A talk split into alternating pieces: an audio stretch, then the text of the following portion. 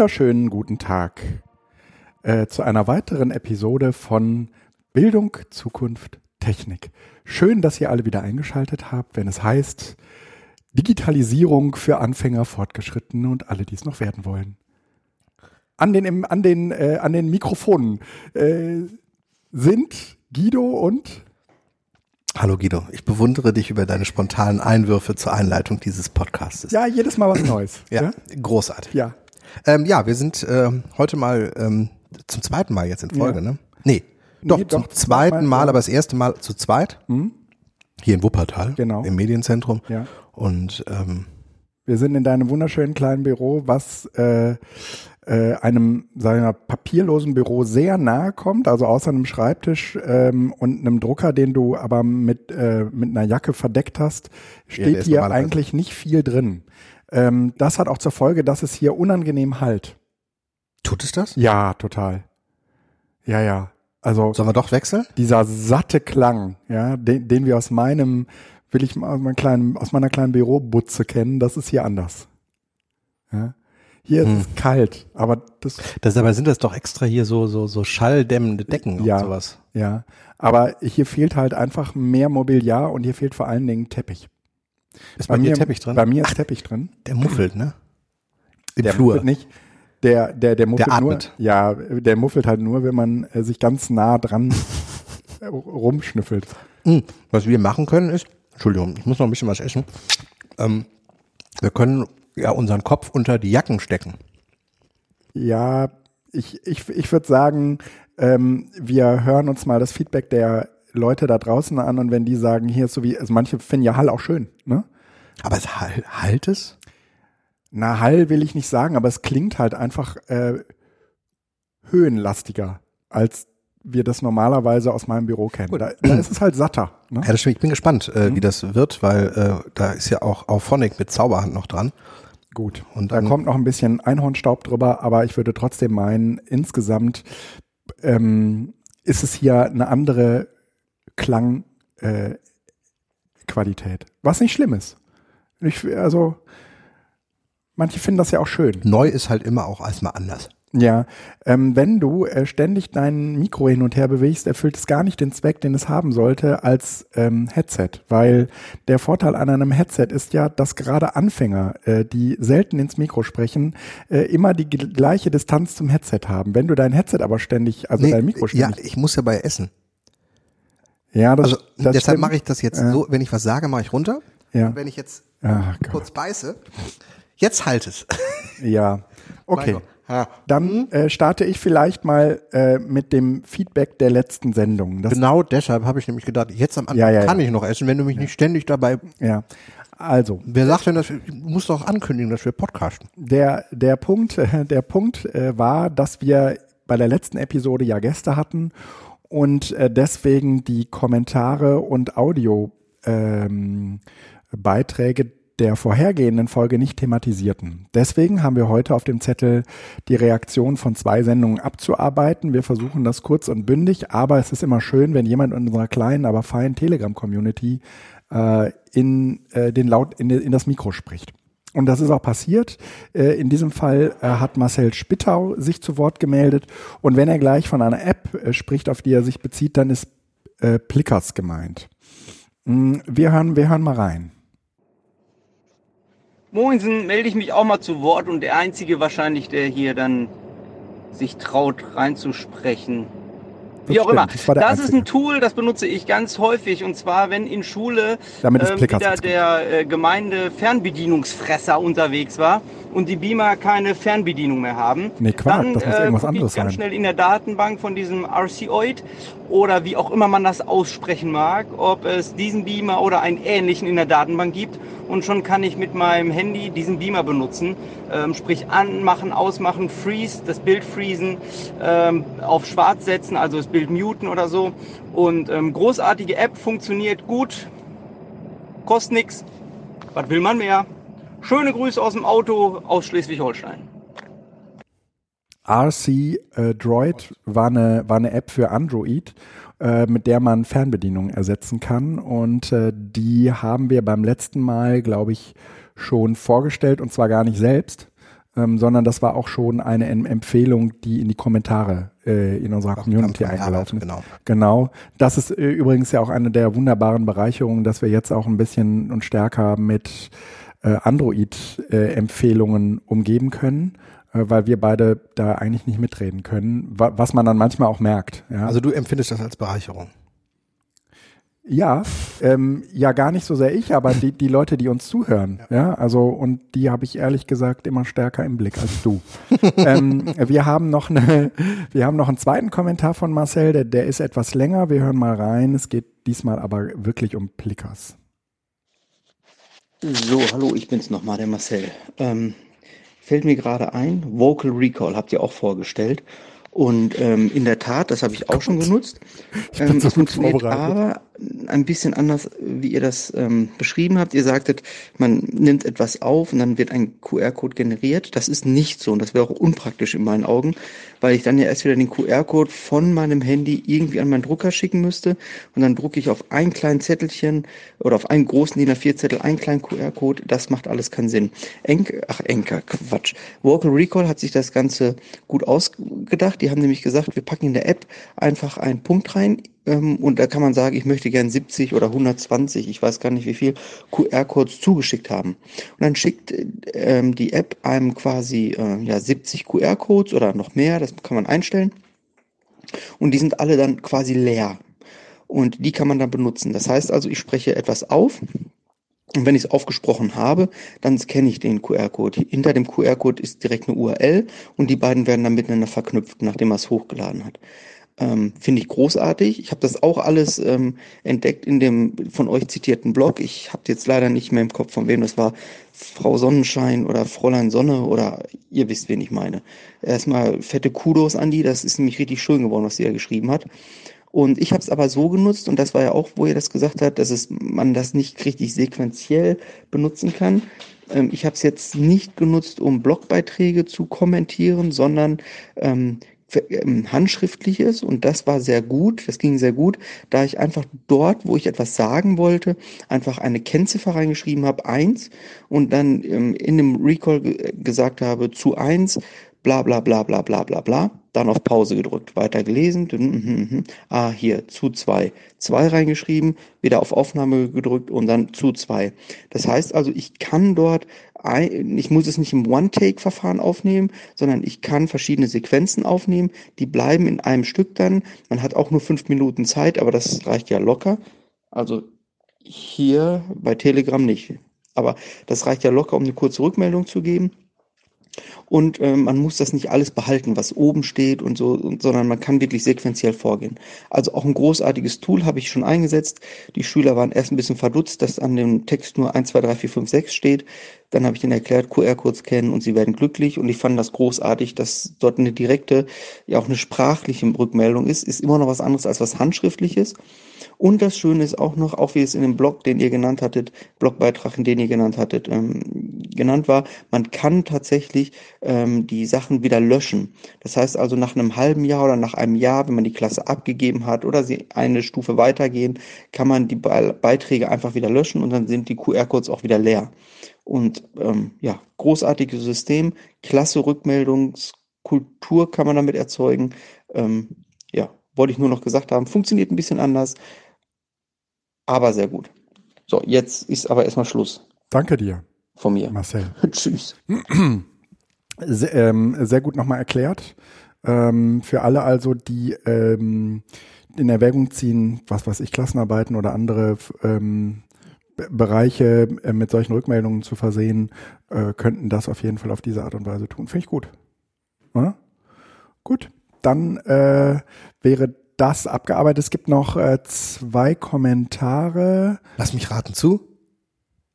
Plickers? Ähm, wahrscheinlich, ja. Tatsächlich. Ja, doch, zu, zu Plickers, ja. Genau, also Plickers war diese App, mit der man ähm, vom Handy aus so den Klassenraum scannt. Ja. Und die Schülerinnen und Schüler halten QR-Codes hoch. Man teilt vorher auch QR-Codes aus. Ja. ja? Mhm. So, und äh, die, die werden dann, äh, je nachdem, äh, wie sie kodiert sind, mit Ja oder Nein, äh, auch direkt gezählt ne? von, von, von der App. Ne? Ähm, Alex, Alex Choilin schreibt, ich habe Plickers für ein Abschlussquiz in, jetzt in einer zweiten und dritten Klasse eingesetzt. Das hat er übrigens im Blog geschrieben. Hat super funktioniert. Die einzelnen Codeblätter sind nummeriert und im System einzelnen Kindern zugeordnet. Geht auch ohne.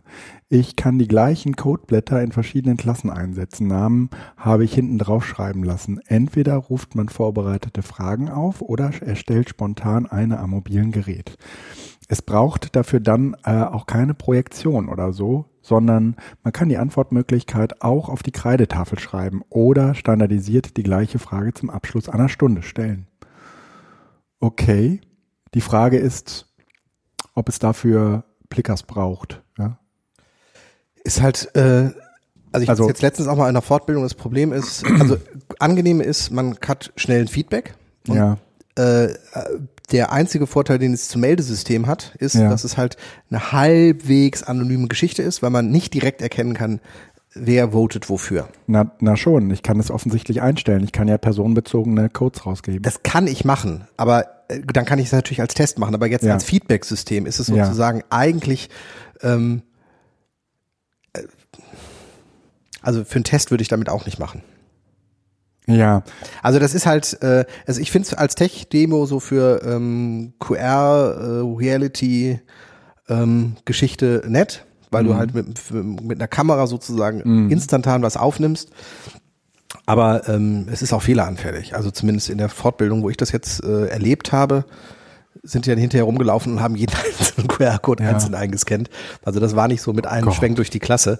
Und dann hatte man da irgendwie 20, 25 Mal so kling, kling, kling, kling, kling. Ja. Mit Live-Auswertung. Das geht auch tatsächlich ja. zügiger. Wenn alle ein digitales Endgerät haben, macht man das halt mit Edkimo. Nur dafür brauchen die halt ein digitales Endgerät. Wenn du sozusagen kein digitales Endgerät ja. mit einzelnen ja. Personen hast, aber es digital auswerten möchtest, weil du es vorne haben möchtest, dann ist das eine Sache. Also ich finde es als Tool total super. Ich will das nicht verurteilen. Aber man muss, es ist jetzt nicht sozusagen eine Lösung, wo man sagt, darauf habe ich gewartet, sondern es ist vielleicht für ganz spezielle Einsatzszenarien durchaus sinnvoll. Na, na zumal ja Alex hier auch schreibt, dass ähm, keine Projektion nötig ist. Also, ne? Also du musst was, es nicht. Was ist die Motivation, Plickers einzusetzen? Weil man sagt, ähm, es ist mit anderen Werkzeugen deutlich komplexer oder auch einfach, ähm, ja, wie soll ich sagen, anders äh, als mit Plickers gerne. Oh, ist gar nicht mehr so viel da. Machen wir beide so einen kleinen ja, Schluck. Ja, ja. Was, was, was ist sozusagen das Besondere? Da sollten wir mal mit Alex sprechen. Okay. Dann äh, vielleicht, Alex, meldest du dich nochmal zu Wort. Das ähm, da, danke auf jeden Fall für diesen Kommentar und man muss sagen, er macht es in der zweiten und dritten Klasse. Das heißt, äh, so das, das ist nämlich ne? auch nochmal wieder ein Punkt, wo man einfach ja. sagen kann, man hat eine niederschwellige Geschichte und die Schülerinnen Klar. und Schüler sind aktiviert und können was machen. Ja. Ähm, vielleicht tatsächlich ja. nett. Ja, aber man muss jetzt auch, sagen wir mal, vom Vorgehen sagen, okay, du stellst da eine Frage, dann heben alle ihre Kärtchen und dann, dann ist es das, oder? Oder ja, klar. würde man, äh, würde man auch äh, so ein Design entwerfen können mit äh, fünf, sechs Fragen und äh, dann heben die immer unterschiedliche Kärtchen hoch? Nee, die, ne? Eigentlich ist es gibt ein Kärtchen. Ja. Mit sozusagen vier Antwortmöglichkeiten. Mhm. und die sind auch statisch. Das heißt, ich muss nicht jedes Mal neue äh, ausdrucken und ähm, die halten mhm. die dann hoch mit mhm. den vier möglichen Antworten sozusagen. Okay. Also ähm, äh, Herbert. Herbert. Herbert schreibt, ähm, ja, Plickers finde ich auch prima. Ansonsten kann ich unter den unzähligen Abstimmungstools noch gopollock.com slash de empfehlen. Hat in meinen Tests unkomplizierter funktioniert als bei anderen Diensten. Als Ergänzung des aktuellen Podcasts ähm, da kommen wir dann gleich nochmal zu. Dann äh, können wir jetzt einmal kurz das Plickers-Thema abschließen, weil GoPollock setzt wahrscheinlich wieder ein digitales Endgerät voraus, oder? Und von diesen Werkzeugen gibt's ja auch ganz viele, ja. Also es basiert doch nicht wie äh, wie Plickers auf, auf äh, QR-Codes, oder? Wir nehmen jetzt erstmal einfach zur Kenntnis, dass es das wie GoPollock gibt. Ich kannte okay. es bisher nicht, weil tatsächlich steht hier, ähm, dass ähm, Fortschritt aller deiner Schülerinnen in Echtzeit, äh, also für Lehrerinnen und Lehrer sollen damit den Lernfortschritt äh, ja. deutlich machen können. Ähm, inwieweit das jetzt äh, darüber sichergestellt wird, muss ich mir anschauen. Jetzt kann man grundsätzlich über Abstimmungstools natürlich auch noch äh, sagen, okay, sie gaukeln ein wenig Partizipation vor. Ähm, sag ich mal so ganz kritisch jetzt, ja, sie, ne, schönes Tool, ja, aber sie, sie, sie gaukeln immer ähm, ähm, Partizipation vor, in Wirklichkeit oder Beteiligung. In Wirklichkeit ist es aber noch nicht mal das. Ja, ja und nein.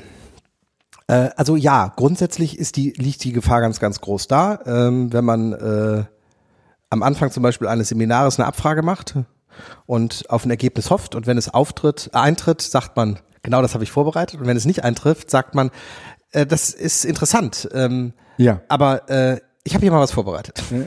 ja, so. Ja. Ähm, ich habe es tatsächlich genutzt, weil ich ähm, in, in es halt, wenn du so in den Raum pustest, Ja. das.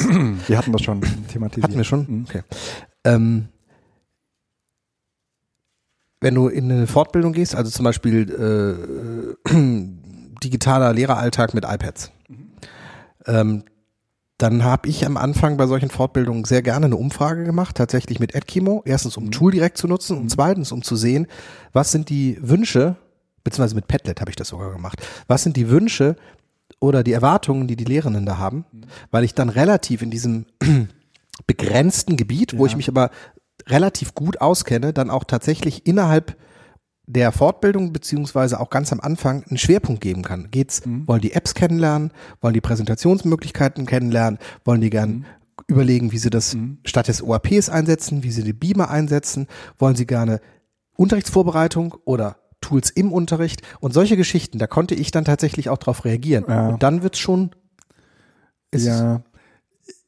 aktivierend. Ich habe ja, ich mache ja auch können. jede Menge von diesen, von diesen Fortbildungen, wo, wo die Leute am Ende äh, immer auch sagen, entweder es waren zu viele Apps oder es waren zu wenig Apps oder da muss ich mich jetzt mal intensiv mit beschäftigen. Ich wusste gar nicht, dass es das alles gibt und so weiter. Aber ich, ähm, ich, ich triggere im Moment, also mich triggert im Moment, wenn ich so Twitter durchlese, häufig ein Wort, das heißt Toolifizierung. Und das meint auch so ein Stück weit immer dieses, ähm, ich habe da noch ein Tool. Und ich kenne das, ich kenne das selbst von meinen eigenen Fortbildungen, ja, du willst den Leuten irgendwie Dinge zeigen und natürlich willst du es adäquat zu deinen Inhalten tun, indem du ihnen äh, sowas präsentierst. Also auch mit diesen Tools das präsentierst, ja. Und dann finden sie das auch gerade so in dieser unmittelbaren Anwendung eigentlich interessant. Aber man muss sagen, das sind ja total konstruierte Situationen. Das hat ja eigentlich mit der normalen, mit dem normalen ähm, Bildungsalltag so ganz wenig zu tun. Das machst du, weil du diese Fortbildung Ja, ja, genau. ne, dazu machst. Was der, was der Alex vorneweg beschrieben hat, ne, ich mache das sozusagen als Abschlussquiz in der zweiten, dritten Klasse. Das hat da, da sagt er, okay, ich mache das, das ist so Teil meines Alltags, das mag ich, ja. Aber ähm, ansonsten, äh, also ich, mich würde das halt irgendwie reizen. Mm, Und ich, ich hoffe, dass ich das zumindest in unserem Podcast auch immer so einlöse, äh, Tools in einen Zusammenhang äh, einzubetten, ja. Und dann ist es gerne auch ein neues Tool, was wir bisher noch nicht kannten. Aber dann ist es häufig auch vor allen Dingen das Zusammenspielen verschiedener Tools, ja, die sozusagen ganz neue Möglichkeiten eröffnen, die man so ohne weiteres nicht hat, ja. Also ähm, was weiß ich, ich habe zum Beispiel irgendwie Google Docs, ja, nicht entwickelt, also nicht zum Beispiel nicht genutzt, damit irgendwie kollaborativ gearbeitet werden kann, sondern ich habe mit Google Docs so eine Hypertext-Lernumgebung gebaut, ja. Ähm, da gab es dann sozusagen auch so Übungsteile drin. Da mussten die dann Dinge reinschreiben, weil es ging. Ja, und es gab auch irgendwie, das konnte dann auch passieren, wenn äh, zwei Leute gleichzeitig gerade sich durch diesen Hypertext bewegen, ähm, dass zwei Leute gleichzeitig gerade in, in der gleichen Google Doc Übung drin hängen, ähm, aber sie äh, Hypertext im Sinne von, es äh, gibt sozusagen mehrere Wege zum Ziel und man fol- folgt nicht linear äh, einem Pfad. Das lässt sich über Google Docs zum Beispiel wunderbar abbilden, ähm, ist aber ehrlich gesagt gar nicht sozusagen im, im Vorder die vordergründig so die Anwendung, die ja und der Grund, weswegen ich das gemacht habe, war nicht, weil ich den Leuten zeigen wollte, wie Google Docs funktioniert, sondern weil es äh, eigentlich eine Lernumgebung, äh, eine, eine, eine Lernumgebung gab, wo es um Lernen lernen ging. Ja, und wo wir so, und ich war sozusagen nicht vor Ort. Wenn ich vor Ort gewesen wäre, hätte ich ganz andere, hätte ich wahrscheinlich das ganz anders gemacht. Aber in dem Fall war das so, dass ich ähm, mit einer, mit Kollegen zusammen in Wien gearbeitet habe und äh, mir irgendwas überlegen musste, wie, wie, wie man das macht. Ähm, und äh, da, da, so, immer dann, wenn die Umgebungsvariablen das irgendwie von einem verlangen, oder dafür sprechen, etwas so und so zu machen. Dann finde ich ähm, äh, Tools gar nicht schlimm. Ganz im Gegenteil, finde ich sie super. Aber eine Abstimmung Abstimmungstool, um sozusagen Abstimmungen ähm, mal kennengelernt zu haben, finde ich, äh, finde ich äh, gerade bei solchen Schulungen immer irgendwie doof. Ich mache das selbst, ja. Also das ist, äh, das ist sehr, sehr selbstkritisch, was ich da gerade sage. Das hat überhaupt nichts damit zu tun, dass ich gerade irgendwie die anderen da, die, die, ähm, die, die, sagen wir mal so, unreflektiert Tools einsetzen. Das ist überhaupt nicht der Punkt, sondern ich mache das genauso, aber ich weiß, ich merke immer wieder auch so im Nachhinein, dass es nicht mehr ist als effektheischend. Das gibt es sicherlich. Ich glaube aber tatsächlich, dass beispielsweise zu, zu, zu Fortbildungen am Anfang eine Abfrage der Erwartungen und der Wünsche ähm, vielen Fortbildungen gut täte. Und zwar über ein Tool, was halt die Abfrage auch so niederschwellig macht, mhm. dass sie halt direkt in die Planung einlaufen kann. Ja. Ganz anders, also du, ich würde das von den Tools noch äh, hochheben auf die Methoden. Es gibt Unterrichte, die sind so methodisch verspielt und das ist gerade dieses ganze ähm, ähm, kooperative Lernen, so mit mit Rhythmen und du hast jetzt fünf Minuten Zeit, dann gehst du dahin, dann machst du das, danach hast du zwei Minuten, dann eine Minute still, danach klingelt mhm. es und dann ähm, da steht das Lernen nicht im Vordergrund, so wie bei Tools eben mhm. auf das Tool äh, dann einfach ein, ein, ein, ein Beschäftigungsmittel zum Zweck ist. Es geht eigentlich, also wie bei wie bei, äh, bei, bei methodisch äh, fein geplantem Unterricht gar nicht mehr ums Lernen, ja. sondern nur noch um eine Beschäftigung, eine Aktivierung, mhm. die aber kritisch gesehen sinnfrei ist. Wir würden sagen methodisch inkorrekt, Deshalb, auch wenn das ein ganz anderer Podcast ja. ist. ähm, der Punkt ist, äh, ich habe jetzt auch eine Fortbildung gemacht, wo auch eine Umfrage vorher gemacht worden ist. Das war sehr, sehr spannend. Der hat nämlich eine Umfrage gemacht mit Karteikarten, ja.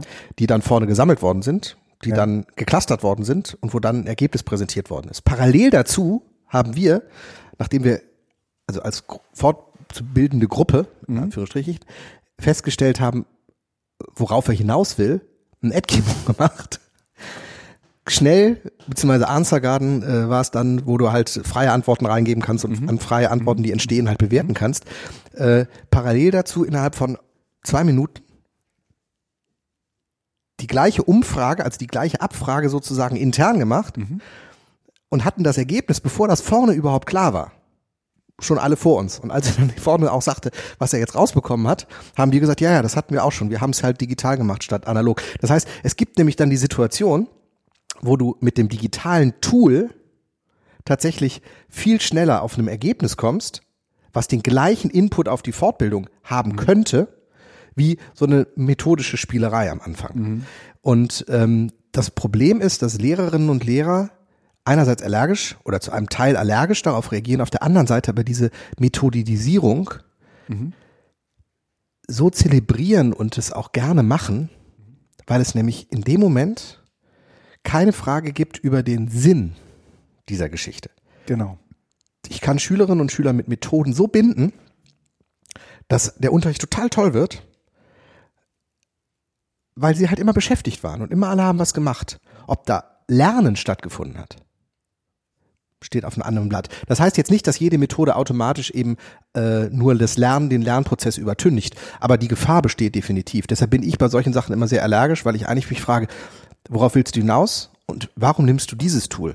Und wenn ich dann sehe, dass ein Tool oder eine Methode verwendet wird, eigentlich um Zeit zu schinden oder um Zeit zu strecken, dann brr, Mhm. Dann denke ich immer, nimm das doch einfach als Tool, ja. mach eine Abfrage. Im Zweifel nimmst du nur ein Etherpad und sagst, schreib bitte alle einmal kurz ja. rein, was er erwartet. Ja. Und fertig. Das ist ruckzuck gemacht.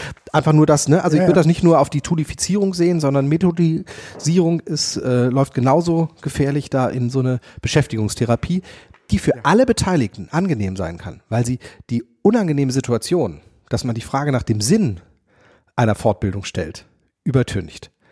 Weil viele Fortbildungen ja. sind eigentlich auch nur Mittel zum Zweck, nämlich mal aus dem Alltag rauskommen oder für die, weil man das machen muss. Für die Leute, die die Fortbildung, ähm, die zu einer Fortbildung gehen. Ja. Und stimmt. für die, die auch die Fortbildung machen. Für die ist es ja auch dankbar, wenn man einen Ablauf hat, der sozusagen klar ist. Ja, ja, wir haben jetzt eine Stunde Zeit, wir machen jetzt dieses methodische Spiel, nach einer Stunde sind wir fertig und dann gibt's Frühstückspause. Ich will auch gar nicht sagen, dass es mich nicht in meiner Kreativität unterstützt, wenn ich mir sowas anschaue. Mhm. Ja, im Sinne von äh, geil, was man damit machen könnte. Ja, wenn man sozusagen sich davon frei macht, ähm, das so zu nutzen, wie man es eigentlich nutzen soll. Das ist so ein bisschen irgendwie Hackerethik, ja, mhm. aber es, es geht so ein bisschen darum, sich die Frage zu stellen, ähm, was kann man mit dem Tool eigentlich sonst noch machen, außer das, wofür es vorgesehen ist. Ja klar, das ist natürlich dann äh, nächste Stufe. Genau, ja. aber ne, das ist aus meiner Sicht äh, schon auch, also das ist eine Motivation, sich äh, auch hin und wieder dieser Toolifizierung hinzugeben, ne, durch, durchaus. Ähm, so, dann äh, schreibt Herbert weiter äh, zur Ergänzung des aktuellen Podcasts. Erstens, die Bemerkung zur Anmeldung bei der SZ bezog sich hauptsächlich auf den längeren Abschnitt des letzten Podcasts über die Schrankensetzung bei Zeitungen. Wir hatten am letzten Mal irgendwie darüber gesprochen, dass äh, die äh, SZ ähm, ich glaube, mit äh, dieser Schranke arbeitet und ich hatte problematisiert, ähm, nee, die, sie arbeitet mit einer Schranke, wenn du deinen deinen ähm, Dingens äh, anhast, dein, dein Plugin im Browser, was, äh, was Werbung verhindert. Blocker, genau. Dein Adblocker, genau. Ähm, und natürlich kann man auch trotzdem äh, de, den Beitrag lesen, man muss halt nur den Adblocker ausmachen. Genau. Ne? Oder sich anmelden, das wäre ja. sein Hinweis, genau. Äh, und dann schreibt er äh, als zweites, ich äh, hatte auf die äh, App Split-Screen-Video hingewiesen als Anregung für ein Video-Feedback, zum Beispiel im Rahmen der kollegialen Hospitation. Äh, App Split-Screen hast du dir wir, angeguckt, oder? Ja, der Split-Screen war, und wir hatten das nur ganz kurz erwähnt, äh, dass man da halt zwei Videos äh, zusammenschneiden kann zu einem Video. Ah, alles klar. Und für ihn ist es natürlich dann in dem Moment, wenn du sozusagen was ja. aufnimmst, einen Kollegen ja. dann sozusagen dabei ja. nochmal wie Feedback gibst, wie ja. er auftritt, so dass man äh, wahrscheinlich so eine kollegiale Beratung auch ja. zeitversetzt sozusagen machen kann, indem man einfach was aufnimmt und Schön. dann was mit reinspielt und ihm zuschickt. Schön. Ja. ja. Ähm, also so gar nicht für die Öffentlichkeit bestimmt, ne? Nee, äh, eher, also wird, ja. ja. hoffe ich doch zumindest, kollegiale Beratung. So, äh, dann äh, haben wir äh, aus meiner Sicht die ähm, die Kommentare zum letzten Podcast abgehakt. Es gibt noch einige, die äh, im, äh, in der Telegram-Gruppe zu finden ist, äh, sind. Da würde ich euch äh, bitten, äh, abonniert, wenn ihr euch dafür interessiert, gerne diese Telegram-Gruppe. Äh, Alex Joalin wies auch letztens per Telegram darauf hin, ja, wo, wo sollen wir denn jetzt hier eigentlich schreiben? Und ich würde sagen, eigentlich ist es keigegal. Ja, ähm, einerseits. Ähm, ich habe äh, kurz, mit, ist es in Fingern gejuckt, ich wollte es dir dann erstmal überlassen zu antworten. Ähm, Web ist offen. Web ist Standard. Telegram ist geschlossen. Ja, und wenn man sozusagen ja, überlegt, dann ja, ist mir das, das Web stimmt. eigentlich immer lieber, weil Telegram letzten Endes auch nur ein kleines Facebook ist. Ja, und Telegram haben wir eigentlich ins Spiel gebracht, weil ihr dort sehr, sehr schön eure Audiokommentare hinterlassen könnt. Wenn ihr Textkommentare habt, dann freuen wir uns äh, umso mehr, wenn ihr sie auch ins Blog schreibt. Exakt, könnt ihr auch gerne in den Blog schreiben. Also genau, das, also wenn es ausführliche Kommentare sind in Blog und gerne natürlich ein Querverweis in ja. Telegram, Diskussionen auch in Telegram, weil es einfach da angenehmer ist. Aber Telegram ist closed und äh, mir ist alles, was open ist, ja, wenn wir die Wahl haben, immer lieber. Ja. Äh, so, jetzt gab's äh, aber in der Telegram-Gruppe zu unserem letzten Podcast zu äh, Lobbyismus in der Schule ähm, leider keine ähm, Audiobeiträge aber äh, Beiträge, also Kommentare im Blog. Genau, also zwei Stück gab es da, einmal von Wolfgang, der äh, meinen letzten Satz auch nochmal hervorgehoben hat, dass es, glaube ich, wichtig ist und ähm, schön wäre und wir werden das aufnehmen, allerdings nicht in dieser Sitzung, weil ich das so ein bisschen vorbereiten möchte. Ja. Ähm, also in einer der nächsten, so diese Perspektive ähm, Schulträger mal mehr ins Spiel zu bringen, weil äh, im Allgemeinen ist halt die Perspektive aus Schulen mhm. äh, bekannt. Mhm. Aber welche äh, Limitierungen es auf der Seite des Schulträgers ist, ist oft nicht so bekannt. Ja. Zumindest aus der Perspektive der Lehrer. Andersrum ist für den Schulträger oft nicht bekannt, ähm, wie eigentlich da so die Lehrer äh, ticken. Mhm. Das ist eine der zentralen Aufgaben auch der Medienberater, da ähm, zu vermitteln, also zwischen Schulträger und pädagogischem Personal einfach immer mal wieder zu übersetzen. Ähm, das werden wir aufgreifen, weil ich das für einen, ähm, äh, also formuliere ich so, dort wo es gelingt, da wo Schulen gut sind, mhm. ähm, da funktioniert die Kommunikation. Mhm. Genau zwischen Schulträger mhm. und äh, pädagogischem Personal.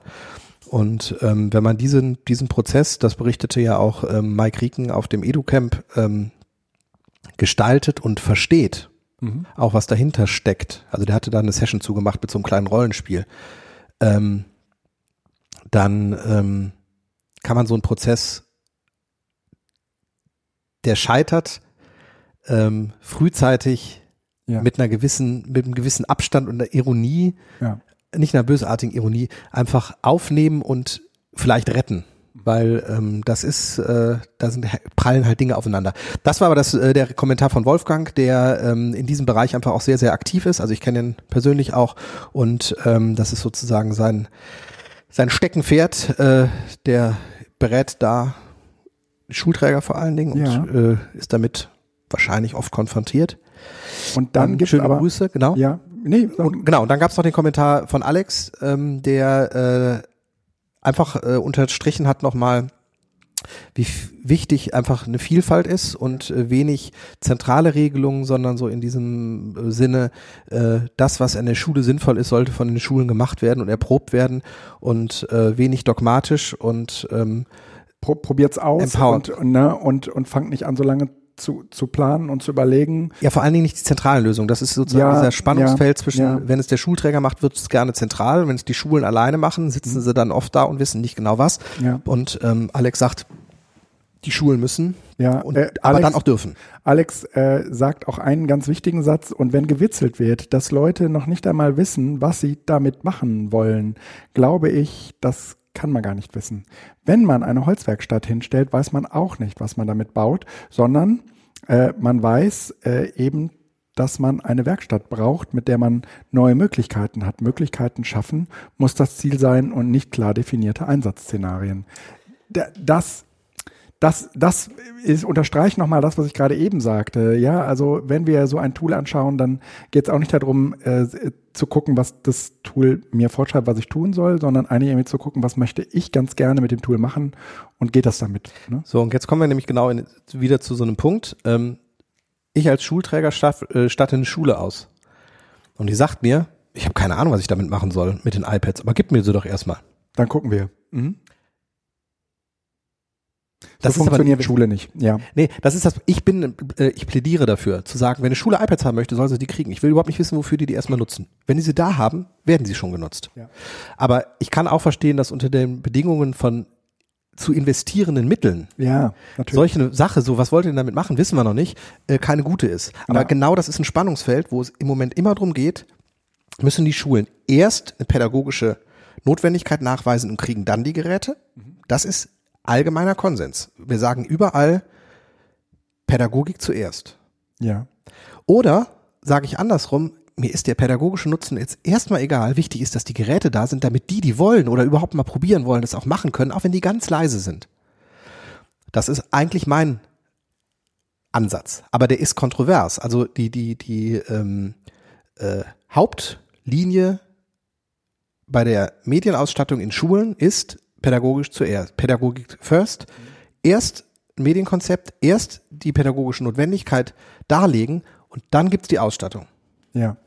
Das kann ich aus der Seite, aus, aus Sicht derjenigen, die es finanzieren und die ganz gerne auch wissen wollen, ob ihre Finanzierung nachhaltig genug ist, äh, kann ich das verstehen. Ja? Wenn aber die Schulen eh einen festen Etat haben, weil man gesagt hat, jede Schule wird gleich behandelt und nicht äh, mhm. Äh, die, die ein gutes Konzept haben, kriegen auch mehr Geld. Gut, dann liegt es an der Schule, sich zu überlegen, wollen wir jetzt drei iPads anschaffen oder wollen wir 15 Bücher kaufen? Exakt, aber das ist eine Frage, die trifft die Schule und wie die dazu gekommen ist, ist mhm. mir erstmal egal. Aber lass uns diese Diskussion tatsächlich ein Stückchen nach hinten schieben. Ja, ähm, okay, okay, okay. Aber äh, äh, auf jeden Fall danke für eure äh, Kommentare, für euer Mitdenken, für euer Einmischen, für euer ähm, ähm, für, ähm, Gegenargumente und so weiter. Das ist immer äh, für uns äh, wichtig und hilfreich und an dieser Stelle vielleicht nochmal der, der ähm, Hinweis darauf, wenn ihr in der Telegram-Gruppe einen Audiobeitrag hinterlasst, ähm, das haben wir jetzt äh, hier nur äh, an Marcells Beispiel nochmal zeigen können. Dann äh, kann man viel äh, schöner und einfacher darauf äh, erwidern und das auch nochmal in die Sendung einbeziehen. Jups. Denn das äh, haben wir gemerkt, das äh, hat jetzt länger gedauert, weil wir ja auch ein deutlich kleinerer Podcast sind als die anderen, die da draußen so kräuchen und fleuchen. Aber ähm, die äh, Hinwendung oder sagen wir mal die Community, die sich jetzt hier rum gebildet hat, ähm, ist ja schon, wie ich das auch aus Educamp-Kontexten kenne, eine sehr, ja, eine sehr nachdenkliche und auch äh, fortgeschrittene. Und äh, in, insofern ähm, ist es auch meistens äh, nicht so trivial, äh, dem einen oder anderen einfach so zu entgegnen. Ja? Ich würde, äh, fände spannend über kurzes Feedback, weil wir das jetzt zum ersten Mal mhm. gemacht haben. Ähm, ist das in Ordnung? Was ja, wir, jetzt wir, wir haben jetzt, wir haben jetzt knapp 30 Minuten darüber Genau, geredet, das meine ich. Ne? Ist das in Ordnung? Ähm, ist das ähm, von der Länge her? Oder ähm, sollen wir sowas lieber nur darauf hinweisen oder nur gezielt? Einfach mal Feedback also, geben? Ja, das fände ich auch gut. Also einfach, wie, ob wir, wie wir das dann einlaufen ja, lassen und wie wir das ja, in Zukunft ja. machen, ist egal. Aber einfach. Äh, äh, also die Tatsache, dass wir jetzt, also da, dass ich direkt irgendwie auf die Themen nochmal angesprungen bin und das eine oder andere nochmal in eine andere Richtung versuchte zu thematisieren, ähm, ist auf der einen Seite natürlich problematisch, weil es so ein bisschen zerfasert und ist auf der anderen Seite aber ähm, ein interessanter Link, ja, mhm. auf den man so ohne weiteres nicht kommt. Ja, mhm. ich bin begeisterter Hörer von dem Spiegel Online Podcast von von Sascha Lobo mhm. und der redet ja eigentlich ohne irgendjemanden und lässt sich Audio äh, als Audiokommentare die Spiegel ähm, Kommentare einsprechen und re reagiert darauf. Und das ist letztendlich nichts anderes als das, was wir jetzt hier äh, machen. Interessant ist, dass ich diesen Podcast zum Beispiel nicht höre, ja. weil ich ihn total anstrengend und äh, unangenehm finde. Deshalb einfach Feedback, einfach um mal zu gucken, wie es wie es Ja, genau. genau. Da, da, würden wir uns freuen. Gut. Genau. Dann steigen wir jetzt ein in unsere kleine Themensammlung, richtig? Ja. Können oh. wir kurz ja. mal einen Cut machen? Ein Cut, okay. Ähm, so, da sind wir wieder. Ähm, ja, Felix. Ja, Entschuldigung, die Störung.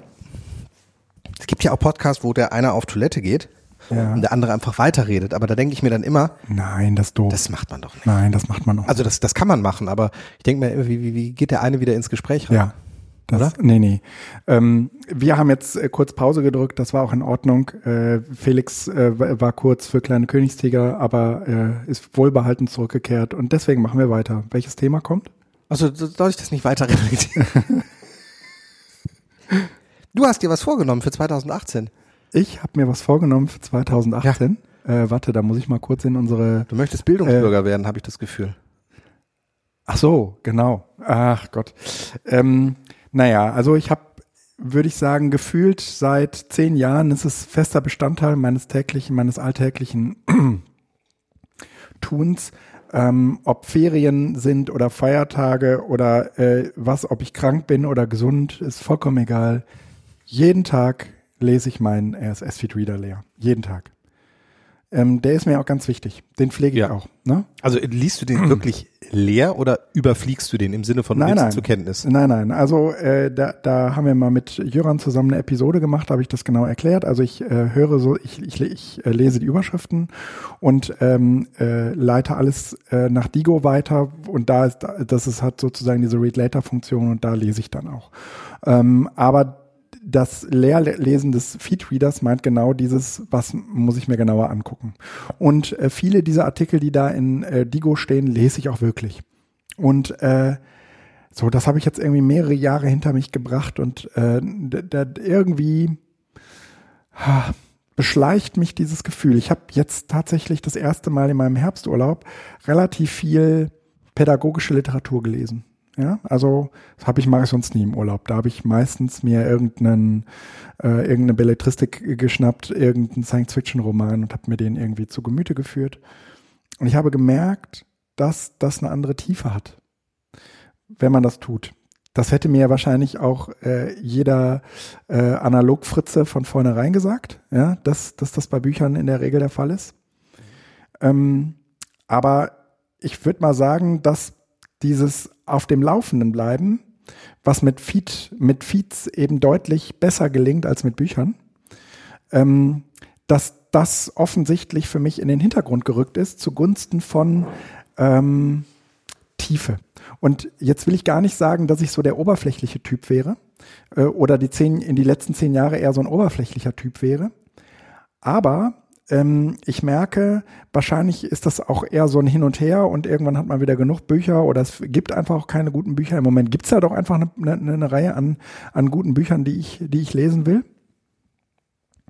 Und äh, da spricht, das spricht halt im Moment viel dafür zu sagen, ähm, ich äh, steig wieder auf, ich steig mal ein Weilchen wieder auf Bücher um, vor allen Dingen für die Breite, ja.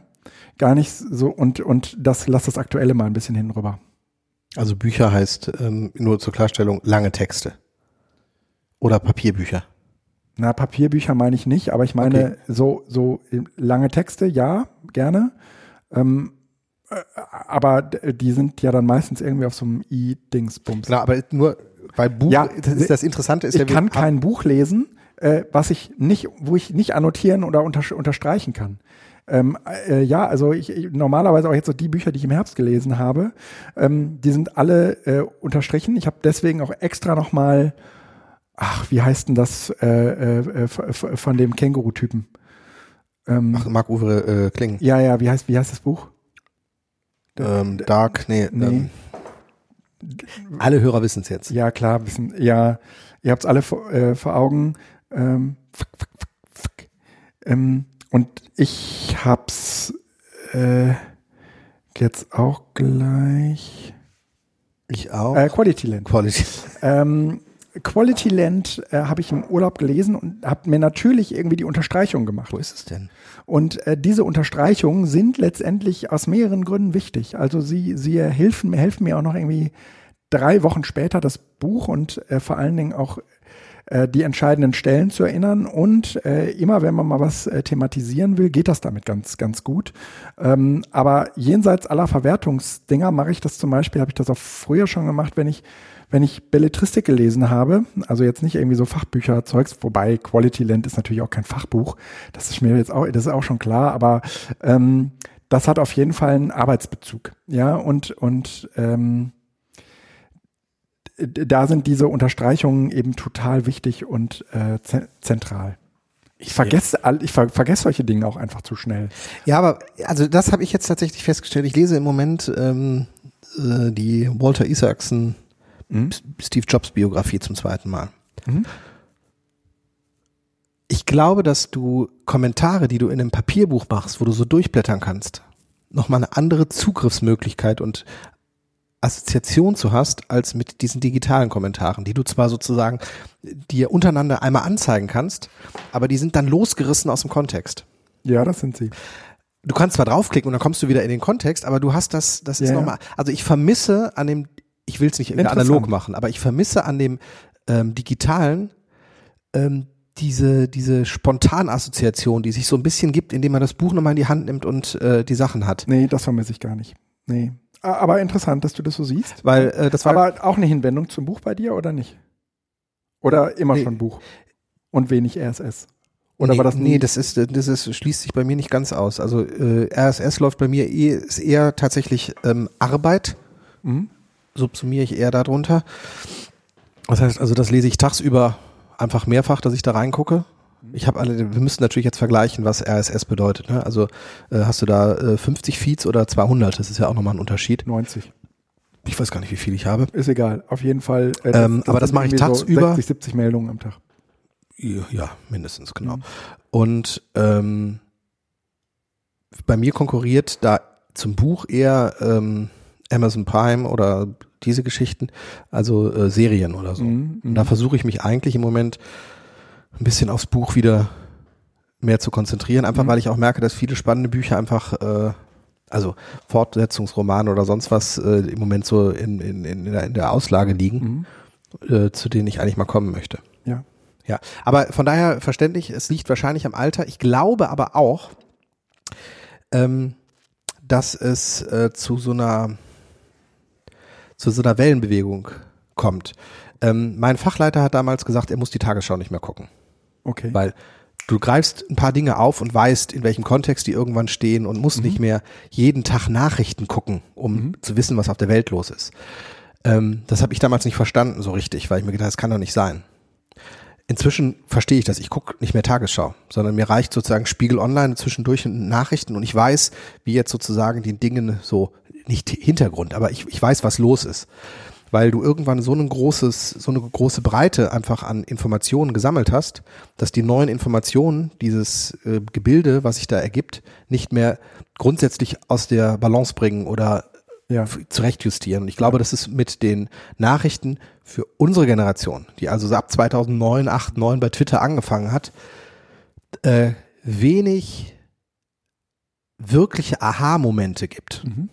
Es werden zwar jetzt im Moment die Bücher geschrieben, sozusagen über diese Entwicklung und das Digitale und das Netz aber und sowas. Durch, ne? Aber es in den Büchern, ich erwarte in den Büchern eigentlich für mich nichts, wo ich sage, boah, ob das nun die Klimawandel-Metapher ist oder äh, sonst was, das sind Schwimmen lernen oder ne, das, ist, das ja. sind alles Dinge, die alle durch sind, wo sozusagen auch solche Blogartikel oder ähm, ja. RSS-Schnipsel keinen echten ähm, ich will jetzt sagen Empörungs-, aber äh, Aufmerksamkeitspotenzial haben, so mhm. wow. Also ich kann mich noch dran erinnern, als wir da irgendwie 2009, 10, 11 mit dem Leitmedienwechsel, wo wenn dieser da wieder was losgetreten hat oder sonst was, wo so war, so, ey, ja, genau, und hier habe ich doch auch was. Das war also alles so ähm, passte so in passte neu und macht, rein, brach, ja? jedes Mal ging eine ja. neue Tür auf und sowas. Ja, ja.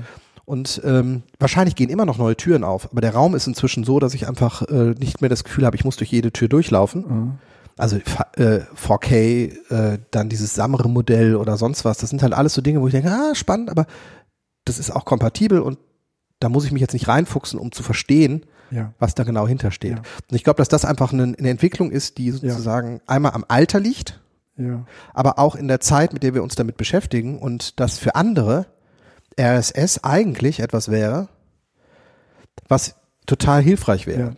Wenn es nicht, und das ist das nächste Problem, RSS ist halt ähm, eine absolute Nischengeschichte. Total. Noch mehr als Podcast. Mhm. Äh, weil halt äh, Facebook und Google das systematisch kaputt gemacht haben. Facebook durch das Angebot, Google durch das Einstellen des äh, Google Readers. Mhm.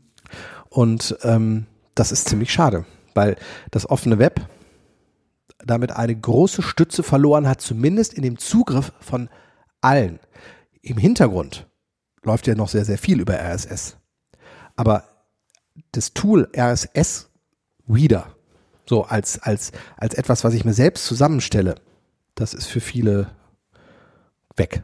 Mhm, würde ich auch sagen. Also, wenn ich es nicht damals kennengelernt hätte, würde ich es wahrscheinlich heute auch nicht nutzen, sondern ich würde dann in Facebook halt äh, diese Sites abonnieren und ja. das halt als Newsfeed dann nehmen. Oder ist so. eher so eine Gewöhnungssache. Ja, gut, das äh, wollte ich auf jeden Fall einmal äh, irgendwie Kunden zu wissen tun. Jetzt die Folgen zunehmender Digitalisierung.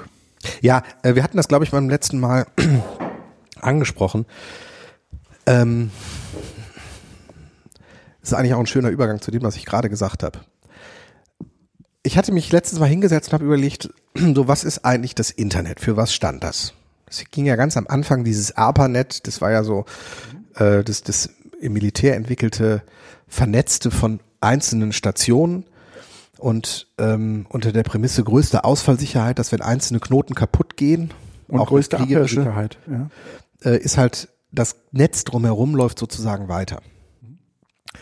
Ähm, und unter dem Gesichtspunkt ist ja eigentlich auch immer das Internet gesehen worden, dass einfach Dezentralität der Infrastruktur ein entscheidendes Kriterium ist für den Erfolg oder war für genau, den Erfolg. Genau, das war ein Peer-to-Peer-Netz. Ja? Genau. Das, das ist sozusagen wichtig, wenn wir über Abhörsicherheit reden, ja, ähm, weil äh, ähm, das eine der Dinge ist, die, die kaputt gegangen sind.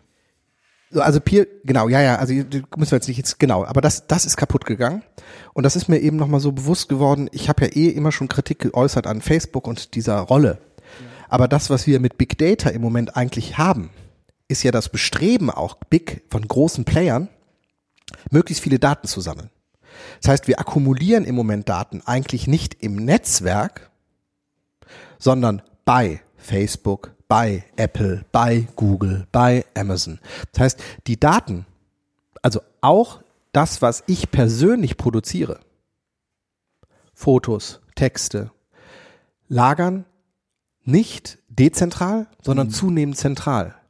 Das heißt, ähm, wir werden in eine Situation kommen, wo wenn Google, Facebook, Amazon, Apple pleite gehen, plötzlich etwas wegbricht, wofür uns, wo, wovor uns das Internet eigentlich bewahren wollte.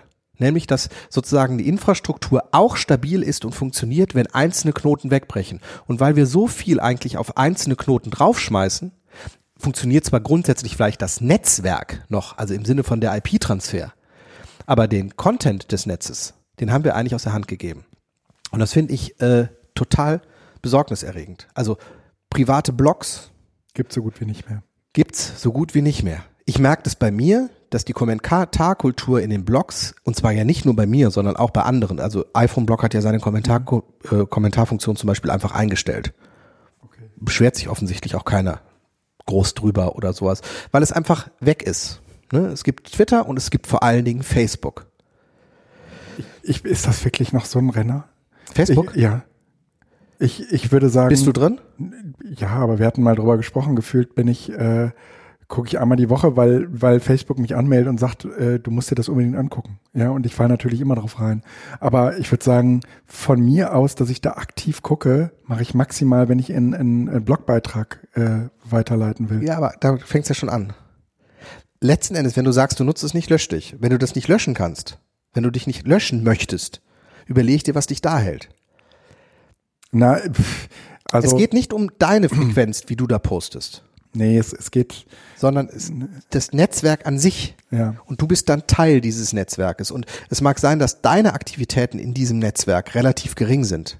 Von anderen sind sie aber viel, die leben da drin. Die kennen nur Facebook. Für die ist das mm. Internet Facebook. Ich glaube, das ist eine falsche Wahrnehmung. Ich glaube, dass diese Ausschließlichkeit von Facebook, das hat Facebook, glaube ich, schon vor fünf Jahren begriffen, ähm, zugunsten von, äh, von WhatsApp deutlich abgenommen hat. So, und das heißt eben auch, es ist ganz, ganz viel in Kladestine, in geschlossene, in, ähm, in, in ja, verschwörerische Räume abge, ich differenziere da jetzt nicht. Aber du hast recht, wir haben das ja schon mal gemacht, dass Facebook ja immer noch der offenere Teil ist als WhatsApp, weil diese Privatisierung eigentlich da auch bei den Schülerinnen und Schülern stattfindet. Ja. Ähm, ist aber für mich jetzt erstmal kein Unterschied, weil es beides für mich geschlossene Plattformen sind. Für mich, der nicht bei Facebook ist, ist jeder Inhalt bei Facebook genauso entfernt, wie wenn er in WhatsApp laufen würde und ich nicht in der Gruppe bin. Mhm. Weil ich tatsächlich in, den, in das Facebook-Netzwerk zwar reinkomme, aber dann kriege ich immer einen Banner von unten und von oben, sodass ich eigentlich nichts mehr sehen kann, dass ich mich doch jetzt mal anmelden soll. Ähm, Inhalte, die bei Facebook sind, sind nicht offen. Also in dem Moment, wo du nicht bei Facebook bist. Du musst mich gar nicht überzeugen. Nee, aber das, ich halte das für wichtig. Also auch wenn du den Account da hast, interessant wäre, log dich mal einfach aus. Ja. Und guck mal, wie oft du auf die Facebook-Login-Seite dann kommst. Weil nämlich viel einfach auch dahin verlinkt wird und vernetzt wird und verwoben wird, aber die Inhalte sind da drin. Einfach mal probieren. Ich glaube nicht, dass ich diese Erfahrung machen werde. Also ich mache sie zumindest immer wieder. Ja? Ich habe mehrfach in der Woche, dass ich irgendwie einen Link habe auf einen Artikel, auf einen Beitrag oder auf, ne, auf einen Kommentar und ich ihn eigentlich nicht richtig lesen kann, mhm. weil ich das kaum äh, mhm. sehe. Oh, nee. Ähm, ich, ich hatte unter dem Stichwort äh, eher was anderes äh, abgespeichert. Also hier sag, als du äh, geschrieben hattest Internet und Big Data, ähm, da, äh, da hatte ich halt eher so gedacht, naja, äh, was, was ist eigentlich eher, also was ist die Motivation, diese ganzen Daten zu sammeln? Ja, und da ähm, würde ich sagen, so in der, in meiner Beobachtung ähm, nehme ich wahr, dass es immer mehr äh, Entscheidungen gibt, die wir äh, unglaublich gerne auf Zahlen basieren lassen würden. Das ist nicht nur, also Big Data ist sozusagen dann nur noch das Versprechen, das sind so viele Zahlen, da, da sind die, ist sozusagen die Wahrscheinlichkeitsrechnung, ja, ähm, noch bemühter, äh, dir bessere Wahrscheinlichkeiten darüber auswerfen zu können, dass es eintrifft oder nicht. Ein, ne? So, aber im Grunde genommen ist ähm, das Basieren von Entscheidungen auf Zahlen etwas, was sich ähm, so seit der Digitalisierung Bahn gebrochen hat. Und ich nehme wahr, dass es äh, viele Menschen davon entbindet, Verantwortung für eine Entscheidung zu übernehmen, weil man immer sagen würde, ja wieso, die Zahlen sprachen dafür, dass wir das getan haben. Ja? Ähm, wenn äh, 20 Millionen Menschen bei Facebook können nicht lügen, ich gucke mir das jetzt auch mal an. Ja, ähm, also es gibt so viele so viele Motivationen und auch äh, äh, Gründe, die wir letztendlich auf solche Zahlen äh, schieben, dass ich annehmen würde, ähm, da, da ist eine Inkompetenz eingetreten, selbst den, den äh, Popo hinzuhalten, wenn es um ähm, wenn es um die Verantwortung für das eigene Handeln geht. Das tut keiner. Also tu, das ist sozusagen gesellschaftlich äh, sehe ich diesen äh, sehe ich diese Bewegung. Das ist aber jetzt natürlich ein ganz anderer sozusagen. Deswegen habe ich Bereich. dich missverstanden. Das wollte ich ja nur mhm. sagen. Ne? Ähm, ja. Gut. Ähm, wollte ich nur sagen. So. Äh, du hast aber jetzt zwei Artikel, die offensichtlich damit zusammenspielen. Äh, mit, mit ja, indirekt. Es geht ja. äh, folgende Digitalisierung. Also ich finde dieses, dieses Infrastrukturproblem tatsächlich eins, ähm, ist die Frage, ob ich jetzt erstmal zu deiner Sache eingehe. Kann ich auch machen. Also die Quantifizierung hatten wir ja auch im Bildungssystem schon mal als problematisiert, also als Problem äh, thematisiert, weil ähm, genau das da mit zusammenhängt. In dem Moment, wo ich mich auf Zahlen stütze, die lügen nicht. Mathematik, Glaubigkeit ist extrem hoch. Äh, bin ich sozusagen mit der Verantwortung draußen, weil die Zahlen haben dafür gesprochen. Ähm, das ist ein zunehmendes Problem, vor allen Dingen, ähm, weil wir die Auswertung von Big Data, also von die Auswertung von großen äh, Informationsdatensammlungen natürlich zunehmend äh, Algorithmen überlassen. Und damit die Abhängigkeit und der Glaube in von Menschen geschaffene Konstrukte, die aber von Menschen eigentlich nicht mehr kontrolliert werden können, weil die ähm, äh, Entscheidungszusammenhänge, die innerhalb eines Algorithmen, gerade wenn man von künstlicher Intelligenz, also wenn die sozusagen noch selbstlernende Systeme haben, dass die Entscheidungsprozesse eigentlich nicht mehr transparent sind. Ja. Dass man zwar ex post noch erahnen kann, wie es wahrscheinlich dazu gekommen ist, dass es aber keine Kausallogik gibt. Also es gab jetzt wohl ja. den ersten Computer, an dem nicht mal mehr die Regeln für Schach beigebracht worden sind, sondern der ähm, Schach erlernt hat durch Angucken durch und von da aus auch weiterentwickelt hat und mhm. äh, Hast eben du auch heute Schach spielt. gehört, ne? Es ist wahrscheinlich mhm. genau das. Ja. Und ähm, ja, kann sein, genau. Mhm. Äh, und das sind halt so so so Prozesse, wo ich mir so denke, ähm, ja, wenn es dahin geht, äh, ich finde das äh, in, einer, in einer gewissen Weise beängstigend. Na, also was ich so beängstigend finde, ist, dass es etwas mit uns Menschen macht. Es ist sozusagen nichts, äh, was die Zahlen von sich heraus machen, sondern dass etwas mit uns und der Art und Weise, wie wir Entscheidungen treffen, passiert. Ja, aber es ist ja auch eine, äh, eine, eine ähm, also es ist ja eine Gläubigkeit, das habe ich ja gerade schon gesagt. Ja, das und es ist, ist so ein bisschen dieses Pendel-Ding, ja? Also, ne? Zahlen haben, so wie sie im Moment, äh, wie sie im Moment benutzt werden, letztendlich nichts anderes als, ähm, na, also als, das, ist eine, das ist ein Steuerungsinstrument. Und dieses Steuerungsinstrument äh, wird herangezogen äh, vor dem Hintergrund selbstgemachter Regeln. Ja, ähm, das ist das passiert bei unternehmerischen Haushalten, wo man am Ende irgendwie, da hast du einen Haushalt festgelegt und einiges vollkommen klar in einer bestimmten, in einem bestimmten Bereich, in einer, wirst du das Geld gar nicht ausgeben können. Aber es ist sozusagen der Haushalt. Und in anderen Abteilungen wird das Geld benötigt, das wird aber da nicht hin transferiert, weil es sozusagen diesen Haushalt gibt. Und ähm, diese, und da wird jetzt nicht argumentiert mit gesundem Menschenverstand und äh, das ist doch allen klar, dass wir das Geld nie ausgeben, ja, ähm, sondern es wird argumentiert mit, nee, nee, das haben wir im Haushalt so vereinbart. So. Das ja? ist dann so, das sind Naturgesetze plötzlich. Ja, ja, ja. ja, ja. ja. Ähm, aber das und, ist ja. davon machen wir sozusagen auch unsere weiteren Handlungen abhängig. Ja, das das gilt für so vieles, wo ich äh, sagen würde, das hat, da ist die Digitalisierung sozusagen der, das Instrument gewesen und hat, sagen wir mal, auch diese, diese, dieses Verhalten begünstigt. Aber es gehört sozusagen auch ein Mensch dazu, der bereit ist, diese Verantwortung abzugeben. Und das tun wir gerade. Und das tun wir äh, im, im, im, im äh, großen Maßstab. Also ja. Ähm, ja.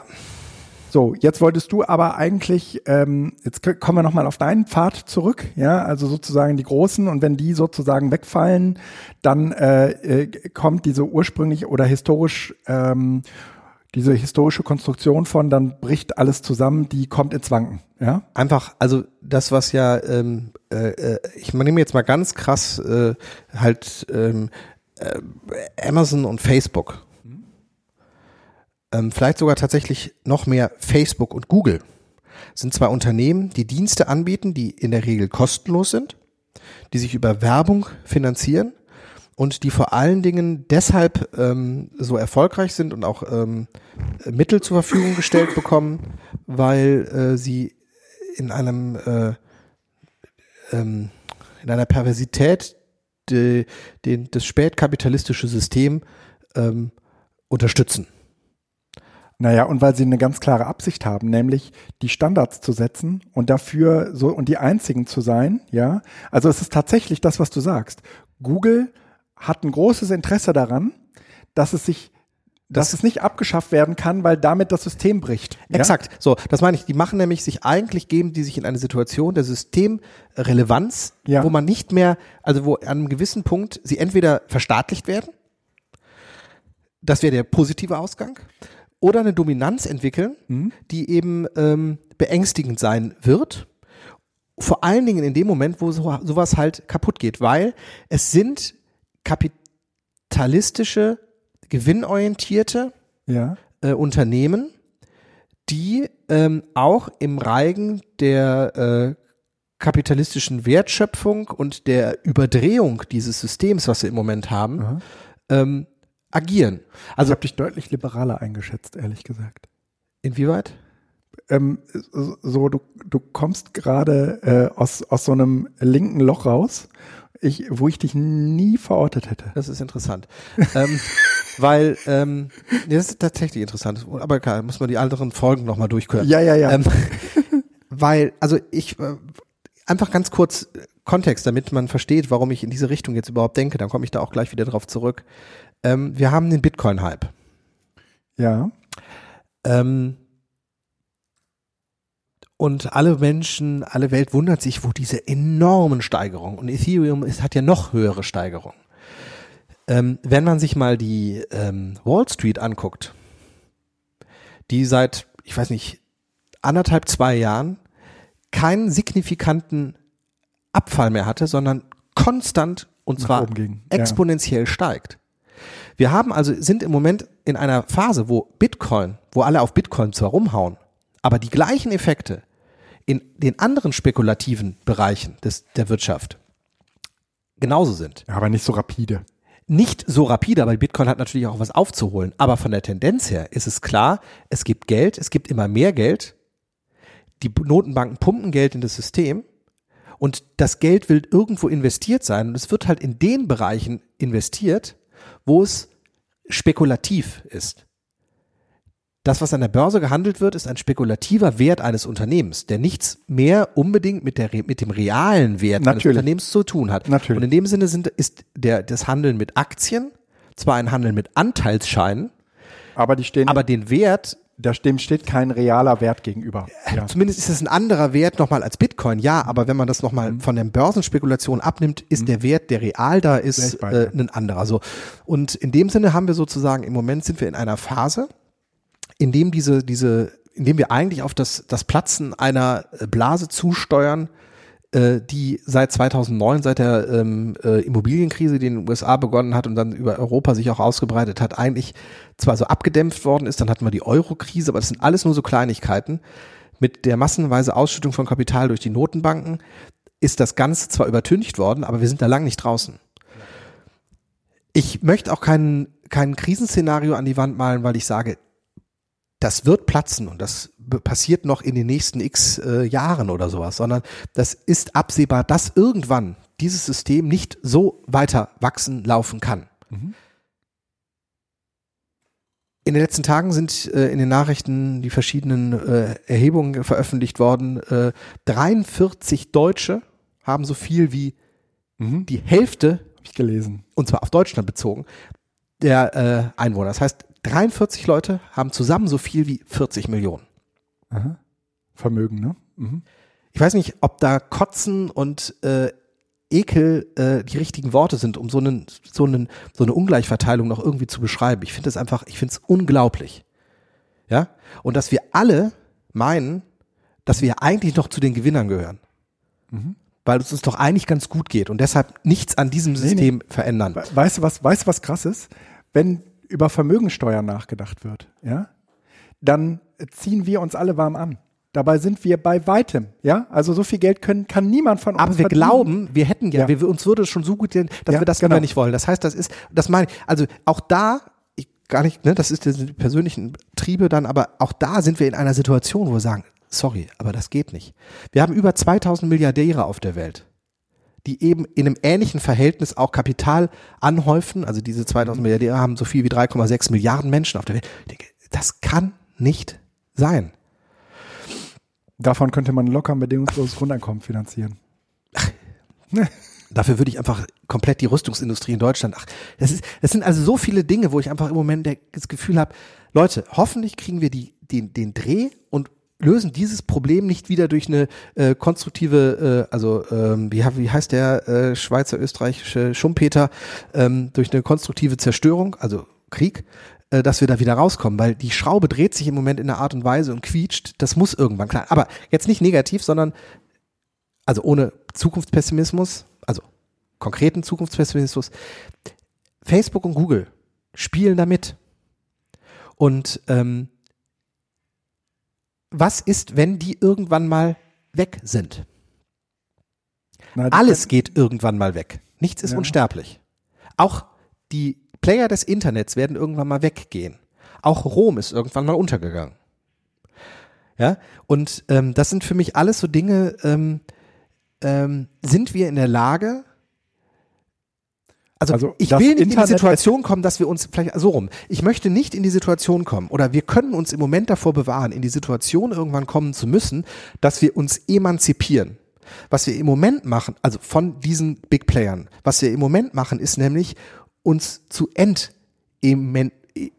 emanzipieren, weil wir uns eigentlich in deren Abhängigkeit begeben. Mhm. Und für mich ist das WhatsApp nur ein kleiner Teil. Es gibt genug Alternativen. Die Leute sind trotzdem alle bei WhatsApp und werden sich irgendwann wundern, warum das der Standard ist, warum man da nicht früher hat angefangen, äh, gegen zu arbeiten. Und das sind halt sind tausend andere Beispiele, die man da auch nennen kann, wo wir uns eigentlich aus einer emanzipierten Haltung heraus gegen entscheiden müssten es im Moment aber trotzdem tun aus Bequemlichkeit oder sonst was. Google, Google Docs ist genau das Gleiche. Ja. Die Abhängigkeit, die viele Unternehmen intern inzwischen von Google Docs haben, also vor allen Dingen kleinere, halte ich für hochgradig bedenklich. Ja. Weil Google eben das kostenlos anbietet und das ist so, das heißt, wir haben die eigene, die, wir haben die Infrastruktur, die wir zum Leben brauchen, nicht mehr in der eigenen Hand, muss man auch nicht. Aber dann sollte sie mindestens in öffentlicher Hand sein. Das ist ja sozusagen der Modus, den wir eigentlich hier in Deutschland erfolgreich geführt haben. Wir haben die Infrastruktur entweder in der eigenen Hand oder in einer öffentlichen Hand, die also in irgendeiner Art und Weise staatlich zumindest kontrolliert wird. Strom, Wasser, Gas. Die Frage ist, Verkehr und so weiter. Was ist, wenn Google untergeht? Nehmen wir das mal an, ja? Was ist, wenn Google untergeht? Wenn Google untergeht, kommt ein neues Google. Ähm, das kann sein, aber wo sind die? Ja. Das ist die interessante Frage. Was wäre, wenn? Ja, was wäre, wenn es kein Google, so wie Google halt sagt, wir schalten jetzt hier den RSS-Feed wieder ab. Ja. Weißt du, was so ich daran wie, ne? interessant finde, dass wenn du diese Frage stellst, bei mir so, äh, ist. Nee. Weil es eigentlich nicht vorstellbar nee. ist. Es gab so viele Dienste, die wurden abgestellt, ja. Aber und da hatte ich vor, da hatte ich vorher total viele Daten, ja. Und dann hat man irgendwann gedacht, nee, das muss jetzt so langsam mal da wegkriegen, ja. Das äh, war damals irgendwie Delicious. Das war dann irgendwie der, der SS-Feed-Reader. Das sind kleinere Pakete, mhm. ja. Aber ich würde sagen, sie waren für mich total zentral und wichtig. Und als sie dann nicht mehr da waren, dann gibt es sozusagen eine Übergangsphase und ein großer Aufschrei und welche Alternative. Aber es gab immer eine Alternative. Und so wird es jetzt auch sein. Also so würde, so würde es bei Google auch sein. Wenn Google wegbricht, gibt es eine Alternative dafür. Wenn Facebook seinen Dienst aufgibt, ja, weil sie sagt, das trägt sich für uns nicht mehr. Das, das ist äh, ne, äh, ähm, hier äh, alle benutzen eh nur noch WhatsApp, ja. Äh, wir, wir stellen äh, Facebook ein. Dann sind die, äh, äh, die zwei Milliarden, die noch Google, die noch Facebook benutzen, und zwar rege, die werden dann halt äh, irgendwo anders hingehen, zu einem anderen Facebook. Was meinst du, was für eine, was für eine, was für ein Machtvakuum entsteht? Und wie, wie bereit die Leute sind, äh, auf einen anderen Dienst zu wechseln. Das, ne, das ist damals irgendwie die Phase gewesen, wo wir angefangen haben, unseren RSS-Feed-Reader hier mit Fever selbst zu hosten oder so, ja. Da geht jeder irgendwie so seinen Weg, aber es wird einen geben. Bist du sicher? Also ich würde ja. deinen Optimismus da gerne, also was heißt Optimismus, ist ja auch im letzten Endes auch nicht unbedingt ob nee, es ist gut, sondern es ist zumindest ähm, die Beispiele, die du mein, jetzt genannt hast, Realismus. Delicious. Ja. Das war ein kleines Produkt unter anderen. Würde ich auch sagen. So, wir das haben, war der Platzhirsch unter den Bookmarking-Diensten. Ja, aber jetzt auch nicht so, dass man sagt, das war so dominant, sondern es war schon so, du hattest auch andere, viele haben sie nur lokal gemacht. Wenn du es online gemacht hast, dann hat man Delicious genommen. Mir geht es darum, dass bei Facebook das, skaliert das anders, klar. Exakt. Das heißt, wir haben hier so ein paar Sachen. Es gibt einen Marktplatz online, wo du Dinge, wo du als Privatmann Dinge verkaufen kannst. Das ist eBay. Es gibt ein Kaufhaus online. Das ist Amazon. Das heißt, das sind so, ähm, äh, es ist so wie Tempo. Hast du mal ein Tempo? Das sind also so, das sind Marken, die haben sich so etabliert, dass ich nicht glaube, dass die kaputt gehen und danach kommt was anderes, weil es jetzt schon keine Konkurrenz gibt. Zu Facebook gibt es keine Konkurrenz. Welcher Dienst das, das macht, in einer ähnlichen Weise für Leute? Das äh, macht mir ehrlich gesagt überhaupt keine Sorge. Mir macht es Sorge, weil die Datenakkumulation bei denen und die Abhängigkeit, die viele Leute davon haben, so groß ist, dass ich auch befürchte, dass dieser Gedanke, ähm, sie könnten pleite gehen, schon zu Gegenreaktionen führt.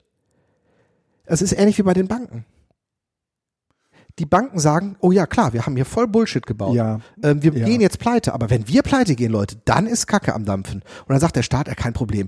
Und dann sagen die Banken, ja, aber wir müssen da weiter selbstständig bleiben. Dann sagt der Staat auch, kein Problem. Bitteschön, ihr kriegt das Geld, ihr zahlt das vielleicht irgendwann. Das heißt, es ist ein, ein mhm. Prozess. Ich glaube, da ist das, das, das, äh, das digitale Netz anders aufgebaut. Ähm, da würde ich, also der, der Punkt ist, eine, äh, eine Bank und ihre Abhängigkeiten mit Gläubigern etc. Ja, so, so eine Bank ist nur deswegen eine Bank, äh, weil sie eine, weil man Vertrauen in sie hat. Ja, äh, und und äh, weil weil das sehr sehr viele Menschen haben. Die, dieses Vertrauen, ja. Ähm, und das ist bei diesen, bei diesen Internetdiensten überhaupt nicht so. Das, das wage ich zu bezweifeln. Also guck mal hier, stell dir vor, WhatsApp wird wegbrechen. Ja, was machen die Leute denn dann? Das ist die Frage. Ja, wahrscheinlich nicht mehr miteinander reden. Das ist doch Blödsinn. Na, das ist doch Blödsinn. Die, die äh, schaffen sich irgendeinen anderen Messenger auf. Was meinst du, was passiert ist, äh, als WhatsApp irgendwie angekündigt hat, wir, äh, wir werden hier von, von Facebook gekauft? Was meinst du, was, was das irgendwie, zumindest in Deutschland, ich weiß nicht, wie das weltweit äh, genau gelaufen ist, aber das hat hier in Deutschland auf jeden Fall dazu geführt, dass äh, Threema und auch andere Messenger zu einer echten Alternative wurden.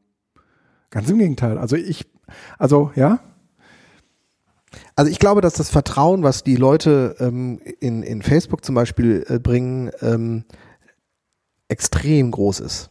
Und zwar gar nicht mal bewusst reflektiert gegenüber Facebook, aber zu dem, was Facebook für sie ist. Ja.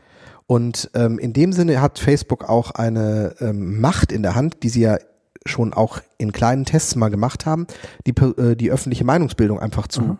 äh, zu steuern. Ja. Und ähm, und ich würde sagen, äh, der nächste Schritt ist, dass sozusagen, ja, also ne, wenn die öffentliche Meinungsbildung über Facebook läuft, und das tut sie sicherlich jetzt schon, auch wenn auch von Facebook nicht im großen Maßstab kontrolliert eingesetzt, aber das ist machbar, also The Circle lässt grüßen. Ähm, und wenn der nächste Schritt noch ist, dass man eigentlich sagt, wenn du bei, auf Facebook nicht bist, dann bist du ja eigentlich nicht seriös. Ja. Das wäre so ein Drive, den Facebook noch machen könnte. Mhm. Und wenn das ankommt und du sozusagen mit einem privaten Blog plötzlich tendenziell in einer das System angreifenden Position bist, weil du eigentlich das Internet im klassischen Sinne nutzt, mhm. dann sind wir in einer Situation, wo es eigentlich schon zu spät ist zu reagieren. Wir brauchen nicht prospektiv reagieren auf so etwas. Da bin ich mir sicher.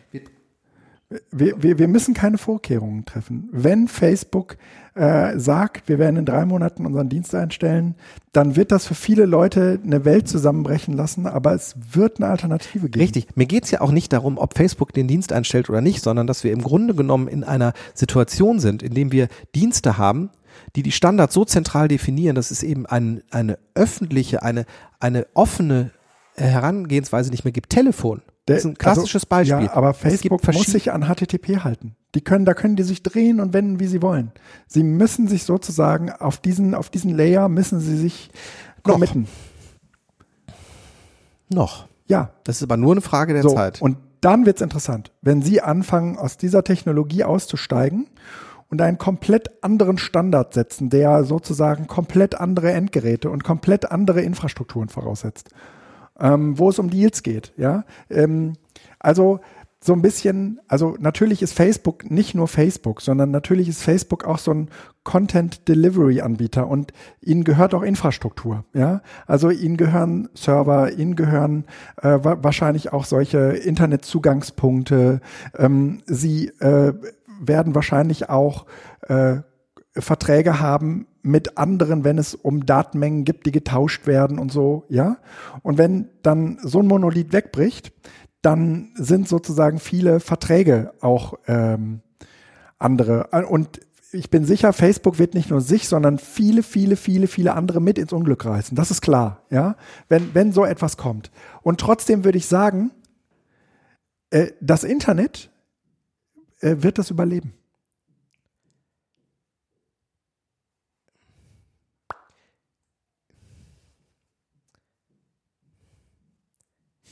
Doch. Ja, was, was meinst du jetzt mit das Internet wird es überleben? Die Frage ist ja, wir nutzen dieses Internet, was du halt jetzt als Überleben, ja richtig, das wird es. Aber können das noch Menschen nutzen?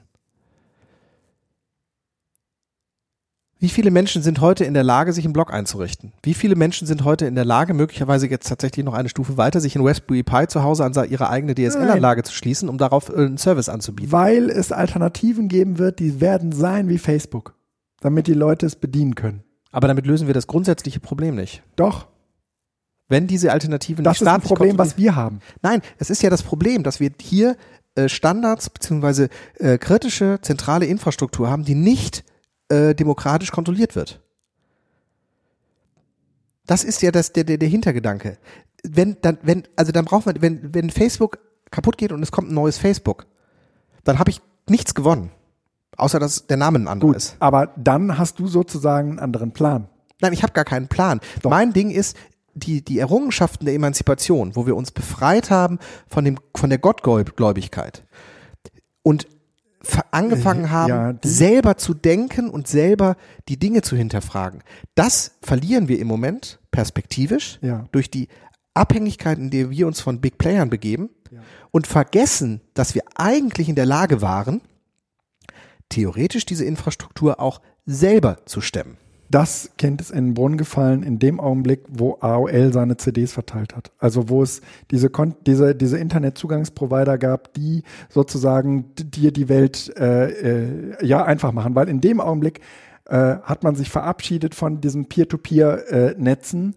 Äh, so, du kannst nur mitmachen, wenn du Teil des Netzwerks bist. Jetzt ist es aber so, du kannst auch dann mitmachen, wenn du nicht Teil des Netzwerks bist. Hauptsache, du findest einen Anbieter, für den du irgendwie 30 Euro im Monat bezahlst, der dich mitmachen lässt. Ja? So, das Kind ist in den Brunnen gefallen, ja, aber es, es ist, das ist ein schlechtes Bild, weil das, wenn ich jetzt sage, es fällt noch, weil wir haben eigentlich noch die Möglichkeit, weil wir noch in der Lage sind, diese Dinge alternativ aufzubauen. Die werden wir immer haben, weil hat nein, die kritische, gehört. Nein, die kritische Masse ist aber eine andere. Wir sind noch in der Lage, noch kenne ich Leute und zwar zu Genüge, die in der Lage sind, sich beispielsweise in Raspberry Pi ähm, entsprechend zu konfigurieren. Ich weiß nicht, ob die nächste Generation das noch können wird. In, zumindest Ach. in der Menge, wie es heute noch möglich wäre. Ich glaube, sie werden es lernen, wenn sie es müssen. Das ist doch immer so. Ja, okay, wenn, so kann man es natürlich auch mal sehen, dass na, es irgendwie. Na, wenn, wenn, wenn, es erforderlich ist, äh, das zu können, dann gibt es keine Generation, der es leichter fällt, sich so etwas anzueignen, als die, die gerade groß wird. Ja und nein. Also, weißt du, ich diskutiere ja mit verschiedenen Leuten, weil ich ja der komische Typ bin, der äh, sich bei WhatsApp angemeldet habe, darüber. Du, du, hast sie abgemeldet, meinst du? Ja, meine ich. Ja, ja. Abgemeldet. Ja.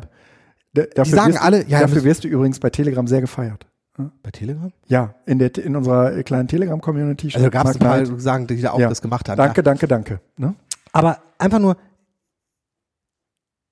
die Leute finden das alles grundsätzlich in Ordnung, schaffen es aber nicht für sich selbst. So, und das ist für mich der Punkt, wo ich sage, wenn man es nicht macht, ist es zwar schön, darüber zu reden, dass man es machen könnte, aber es ist eigentlich wertlos. Und in dem Sinne ist diese Sache, die Generation, wenn die das machen muss, dann wird sie das schon können. Nein. Weil wenn sie das machen kann, wenn sie es erst muss, dann ist es eigentlich zu spät. Die Frage ist, ob man vorher schon sowas einfach auch aus einem, aus einem emanzipatorischen Gesichtspunkt versucht zu stärken. Es ist dein emanzipatorischer Gesichtspunkt und das ist ähm, so ein bisschen irgendwie, es, mu es muss halt sinnhaft sein für den Einzelnen. Für dich ist das sinnhaft, deswegen ist deine, ist deine Motivation auch so groß, dich von all dem loszusagen. Aber es gibt da draußen genügend Leute, die sagen, solange es jemanden gibt, der das für mich übernimmt, habe ich überhaupt keinen Bock darum, mich darum, darauf, mich darum zu kümmern. Das tue ich In- ja beispielsweise bei meinen Backups zu Hause oder Ja. sonst was. Das habe ich ja auch automatisiert und das sage ich das in einer gewissen Weise auch. Ähm, ich problematisiere das aber trotzdem. Und ähm, ich finde, gerade in der Abhängigkeit von diesen kostenlosen Diensten wie Facebook, Google, ist das problematisch. Weil die, die, also mit, das hatten wir ja eben, das war ja der Ansatzpunkt, die Einstellung von RSS ist ja keine Sache, die Google, also des RSS-Readers, muss man natürlich sagen, ist ja keine Sache, die Google gemacht hat, weil pff, war ein Projekt, ist egal, sondern die wussten genau, was sie damit tun. Die hatten nur gehofft, dass sie Google Plus als Konkurrenz zu Facebook damit besser nochmal pushen können. Es hat leider nicht geklappt. RSS ist heute tot, zumindest in der Breite. Ja. Und es wird auch nicht einfach wieder kommen, weil irgendwann das Wissen von dieser Technik einfach auch nicht mehr da ist. Und das ist ein, ein Verlust, den ich ähm, schwierig finde.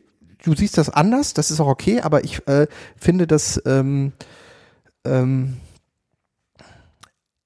ich, Ich würde- glaube, dass die, die folgenden Generationen uns an dem Punkt einen Vorwurf machen können. ich würde mir wünschen, dass die Not so groß ist, dass Leute sagen, ich muss mich mal so langsam um Alternativen kümmern. Aber die Not ist noch nicht groß. Überhaupt gar nicht. Es gibt überhaupt keinen Grund, sich um Alternativen zu kümmern. Wir sehen das. Bin ich ja bei dir. Deshalb sage ich ja, die Aber ähm, wir kriegen, also Emanzipation ist, äh, ist, muss sich gegen Bequemlichkeit schlagen. immer. Ja, und Bequemlichkeit ist, ähm, ist im Zweifel immer stärker. Aber der das ist der immer. innere Schweinehund. Ja? Emanzipation bedeutet immer, sich gegen Bequemlichkeit Ja. durchzusetzen. Jetzt, wo ich einen Hund habe, ne, kann ich kurz sagen, ne, äh, jeden Abend ne, muss ich mich überwinden, mit dem Hund nochmal rauszugehen. Der muss raus. Wir könnten den auch in den Garten lassen. Ja, aber äh, immer dann, wenn ich mit dem rausgegangen bin, habe ich danach das Gefühl, äh, dass der oder in dem Fall die ist eine Hündin, genauso gut schlafen kann wie ich, genauso gut durchschlafen kann wie ich und ich nicht morgens um fünf äh, irgendwie total übernächtig den Hund doch nochmal eben vor die Tür lassen muss, weil er eben dann doch nochmal muss. Ne? Und ähm, die, diese Überwindung des Schweinehunds, ja, wo, wo, wo es, wo die Alternative ist, es ist auch nicht ganz so schlimm, wenn du es heute mal nicht machst, ja, äh, die hast du halt irgendwie bei diesen Messengern auch. Und bei allem anderen Zeug, wo, wo du emanzipiert, wo du dich emanzipieren willst, hast du das auch. Weil das Problem ist ja nicht, dass du das einmal getan hast und danach ist das Problem aus der Welt geschaffen. Nur die Tatsache, dass du deinen RSS-Feed-Reader auf deinem eigenen Server installierst und deine in eine, als deine eigene Infrastruktur betrachtest, löst das Problem ja nicht. Du musst jedes Mal, wenn da, wenn da irgendwas nicht läuft, musst du das fixen. Richtig. Aber das ist Und sozusagen das ist echt nervig. richtig, das kann ich verstehen. Weißt du, jetzt irgendwie Meltdown und äh, irgendwie Spectre sind am Rennen. Ne? Und ich bekomme irgendwie eine Mail von äh, Uber, äh, von, von Uberspace, die sagen, ah, hier sind ein paar, ähm, hier sind ein paar Server, die können wir so nicht weiter betreiben, die müssen wir zumachen. Ihr müsst bitte eure Uberspace umziehen. Und ich denke, scheiße, ey, diese so einen? eigene Infrastruktur. Ja? Hast du? Ja, und in dem Fall, ne, habe ich irgendwann vor vier, fünf Jahren aufgesetzt und dann kannst du das halt nicht irgendwie einmauern und läuft, sondern du musst halt, ne, wie jetzt in diesem speziellen Fall äh, geht es um gibro.de. Dahinter hängen sozusagen ganz viele Blogs, die ich ähm, für die Uni und alle möglichen anderen Kontexte so betreibe. Die muss ich jetzt alle umziehen, ey. Aber es ist doch ein Datenbankexport, oder? Kannst du doch exportieren, importieren, die äh, DNS-Records umschreiben und dann läuft es doch, oder? Ja, ja, nicht so einfach. Also da, da laufen halt auch noch so ein paar Skripte, die ähm, jetzt spezifisch nur auf diesem Space laufen, ja. Ähm, das ist, das ist nervig. Du sagst, das ist ja alles ganz einfach. Ist, ist wahrscheinlich auch. Kostet mich irgendwie drei, vier Stunden Arbeit, dann ist das fertig, ja. Wenn es keine Komplikationen gibt und wenn, dann kannst du dir auch immer noch einen Oberspace wenden. Alles gut. Aber ich kann Menschen verstehen, die sagen, da habe ich keinen Bock drauf. Gut, ähm, dann lass uns, lass mich, ich habe ja hier noch zwei Artikel aufgeschrieben, auf die hast du ja eben hingewiesen. Vielleicht macht das Ganze dann die, den, den, die Perspektive nochmal zu meinen Gunsten ein bisschen anders. Ähm, und zwar zwei Artikel, einmal von der Süddeutschen. Ähm, äh, der überwachte Mensch äh, zensiert sich selbst.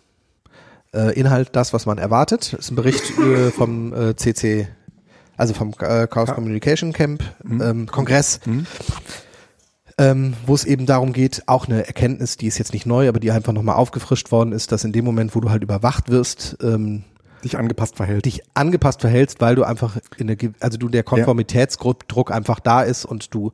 Ja. Wobei es in dem Artikel noch nicht mal darum geht, dass du überwacht wirst, sondern dass du glaubst, überwacht zu werden. Ja, ja. Ne? So. Mhm. Aber das ist ja mhm. das Gleiche. Also mhm. Überwachung ohne mhm. zu kommunizieren, dass man überwacht wird, bringt nichts. Ja, ja. ich, ich bemerke das übrigens bei Twitter. Ne? Bei Twitter bin ich total inaktiv geworden, ähm, weil ich, äh, weil ich keinen Bock auf, auf, auf Reaktionen habe. Und auf der anderen Seite ist es aber eigentlich auch das Schönste, was es gibt, solange diese Reaktionen positiver Natur sind. Ja, aber ähm, ich, ich habe immer, ich habe immer Stress ich veröffentliche total wenig auf äh, Twitter und mittlerweile weiß ich auch, dass natürlich viele Kollegen mitlesen. Dann ist man nochmal doppelt vorsichtig, ja, wenn man irgendwie seinem eigenen Ruf gerecht werden und so weiter.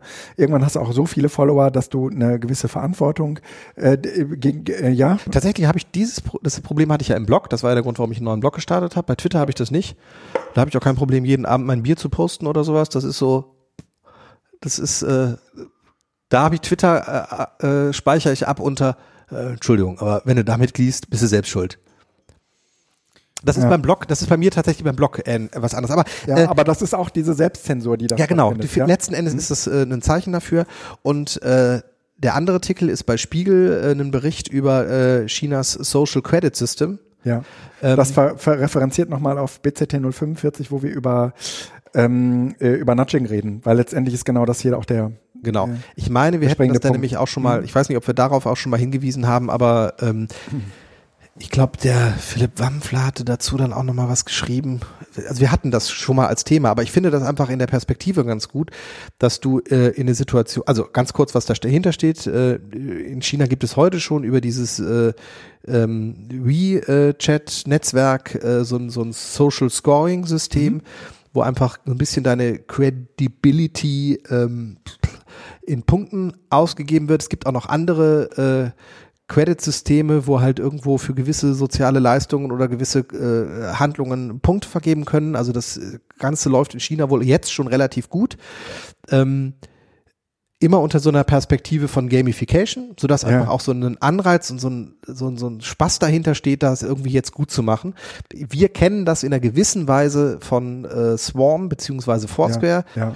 Ähm, lustigerweise äh, haben die das halt voll verkackt, diese, diesen Spiel oder diese Konkurrenzgedönse da so ein bisschen irgendwo attraktiv zu machen. Zumindest ist das überhaupt nicht der Grund, ja. warum ich es nutze, aber sie haben es auch versucht. Mhm. Ähm, aber es geht in eine ähnliche Richtung, weil ich nämlich da auch reflektiere, zum Beispiel, logge ich mich da jetzt ein oder nicht? Also das Problem habe ich zum Beispiel immer bei Aldi, weil ich denke, boah, willst du dich jetzt bei Aldi einloggen oder ist es eigentlich peinlich, dass du zu Aldi einkaufen gehst? immer wenn ich den Gedanken habe, also denke ich, jetzt logge ich mich erst recht ein. Ja, aber bei Swarm ist es ja vor allen Dingen äh, total ausgewählt. Das ist aus meiner Sicht das privateste Netzwerk, was ich überhaupt habe. Aber dahinter steht ein Unternehmen, also das Swarm nutze ja. ich deshalb, weil es einfach auch ein absolutes Nischenprodukt ist. So, wenn Facebook Swarm kaufen würde, wäre ich da sofort weg, weil die den persönlichen Fußabdruck, den ich da hinterlassen habe, der ist echt nicht ohne. So. Interesting. Ich sollte mir deine Daten mal genauer angucken. Ja. Also ich meine, ja. die, die wissen, wann und wo ich arbeite, wie lange ich arbeite, wo ich Urlaub gemacht habe, die wissen alles. Ja. Wie lange du bei Aldi warst und äh, wo du, ob du danach nach Edeka oder Lidl gegangen bist. Hast du dir die neue App schon mal angeguckt und äh, angeschaut, was die dir da auch äh, bei den ähm, Accounts für nette äh, Grafiken machen? Du kannst jetzt bei der Swarm App, also es ist seit einem halben Jahr oder einem Vierteljahr da, ähm, haben die so ein bisschen die, diese weg von den äh, Monetarisierung, also wo du da äh, Punkte bzw. Coins sammeln kannst, Mhm. sind die hingegangen zu mehr so einer persönlichen History. Okay. Und hast du die App gerade da? Ja. Geh mal rein, das ist nämlich ganz spannend.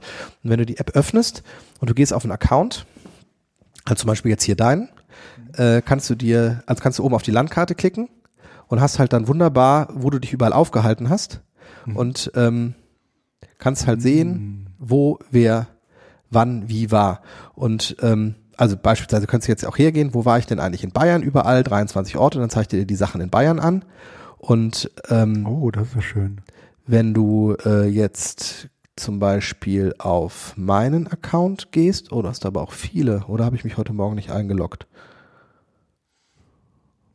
Da. Ist, war, da warst du das nicht? Medienzentrum? Doch, tatsächlich da. Wenn du auf meinen Account gehst und wir sind befreundet, kannst du das gleiche eben auch machen. Nee.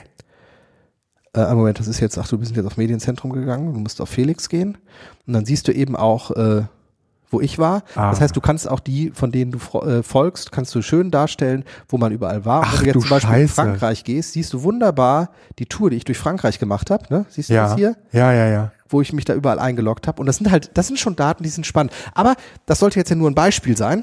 Ach, guck mal hier, unten, ne? In Indonesien. Genau. Ne? Beim Buddha. Ja, schön. Ähm, so, jetzt gehen wir davon aus, es gibt ein, und das denkt äh, China wohl drüber nach, ein staatliches Scoring-System. Ja.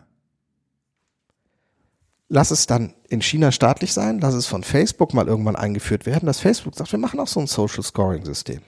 So die, die Glaubwürdigkeit oder sonst was. In dem Augenblick, wo Staaten äh, irgendwie sowas einführen, wird's immer dreckig und schmutzig. Ja, aber äh, wenn es Staaten machen, ist es zumindest, sage ich mir jetzt mal nicht in China, aber wenn es bei uns der Staat machen würde, wäre es zumindest demokratisch kontrolliert. Angenommen zumindest. Äh, ja. Der Staat wird sowas aber gar nicht erst machen. Bei uns ist es also sozusagen eher ein privatwirtschaftliches Unternehmen, was sowas machen würde, was sowas anbietet. Ja. Und in dem Moment ähm, und einer Dominanz ist sozusagen die Nicht-Teilnahme an so einem Scoring-System Ja.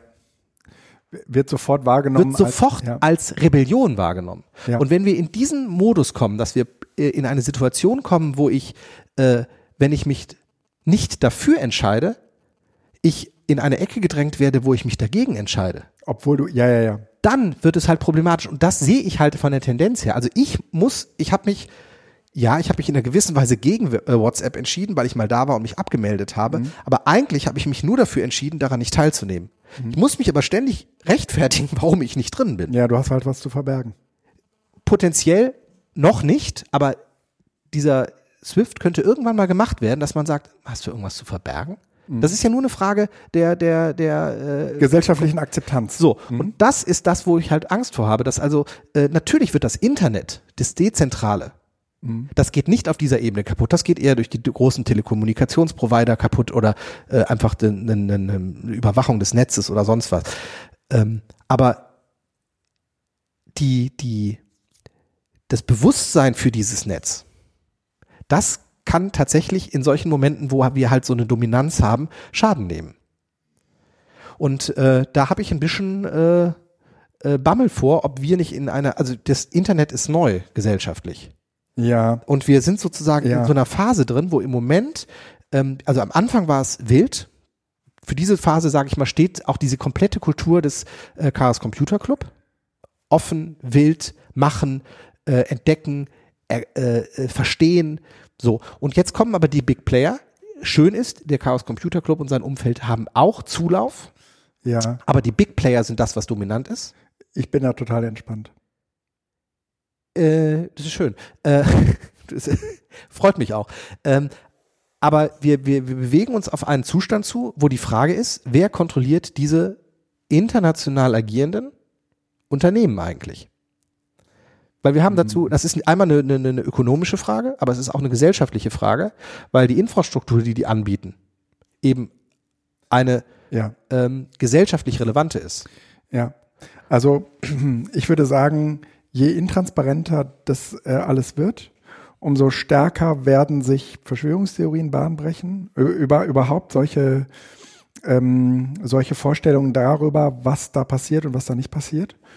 Und ähm, das wird auf der einen Seite zu einer viel, viel stärkeren Polarisierung führen, nämlich Leuten, die das definitiv nicht wollen und die anderen, die sagen, Gott, ja. Ne? Aber wo tauschen sich die Leute, die das nicht wollen, aus, wenn die dominante Kommunikations- und ähm, Austauschplattform Facebook heißt?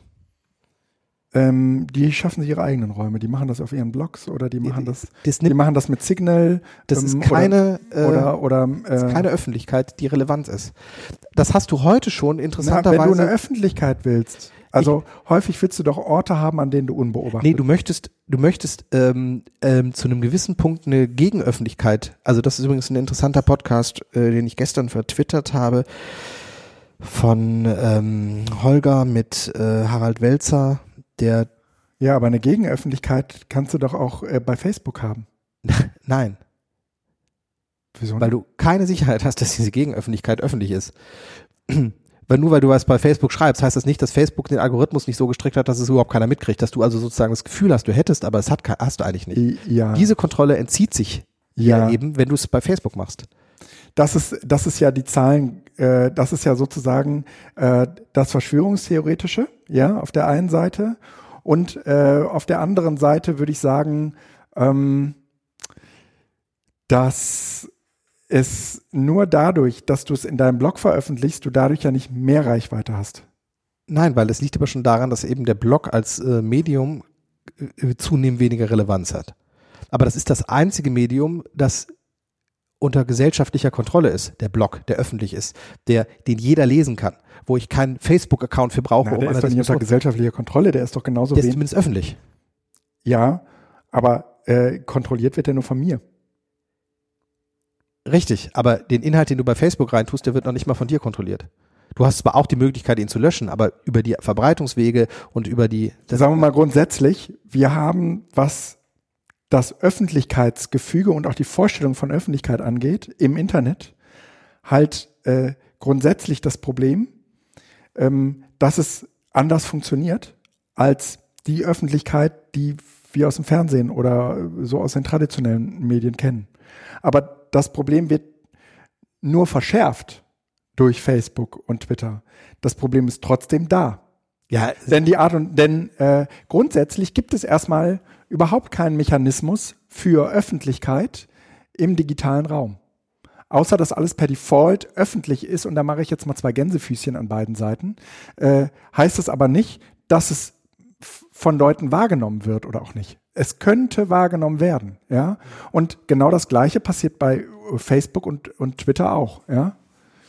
Außer, dass es bei Facebook und Twitter vielleicht auch noch absichtsvoll gesteuert wird.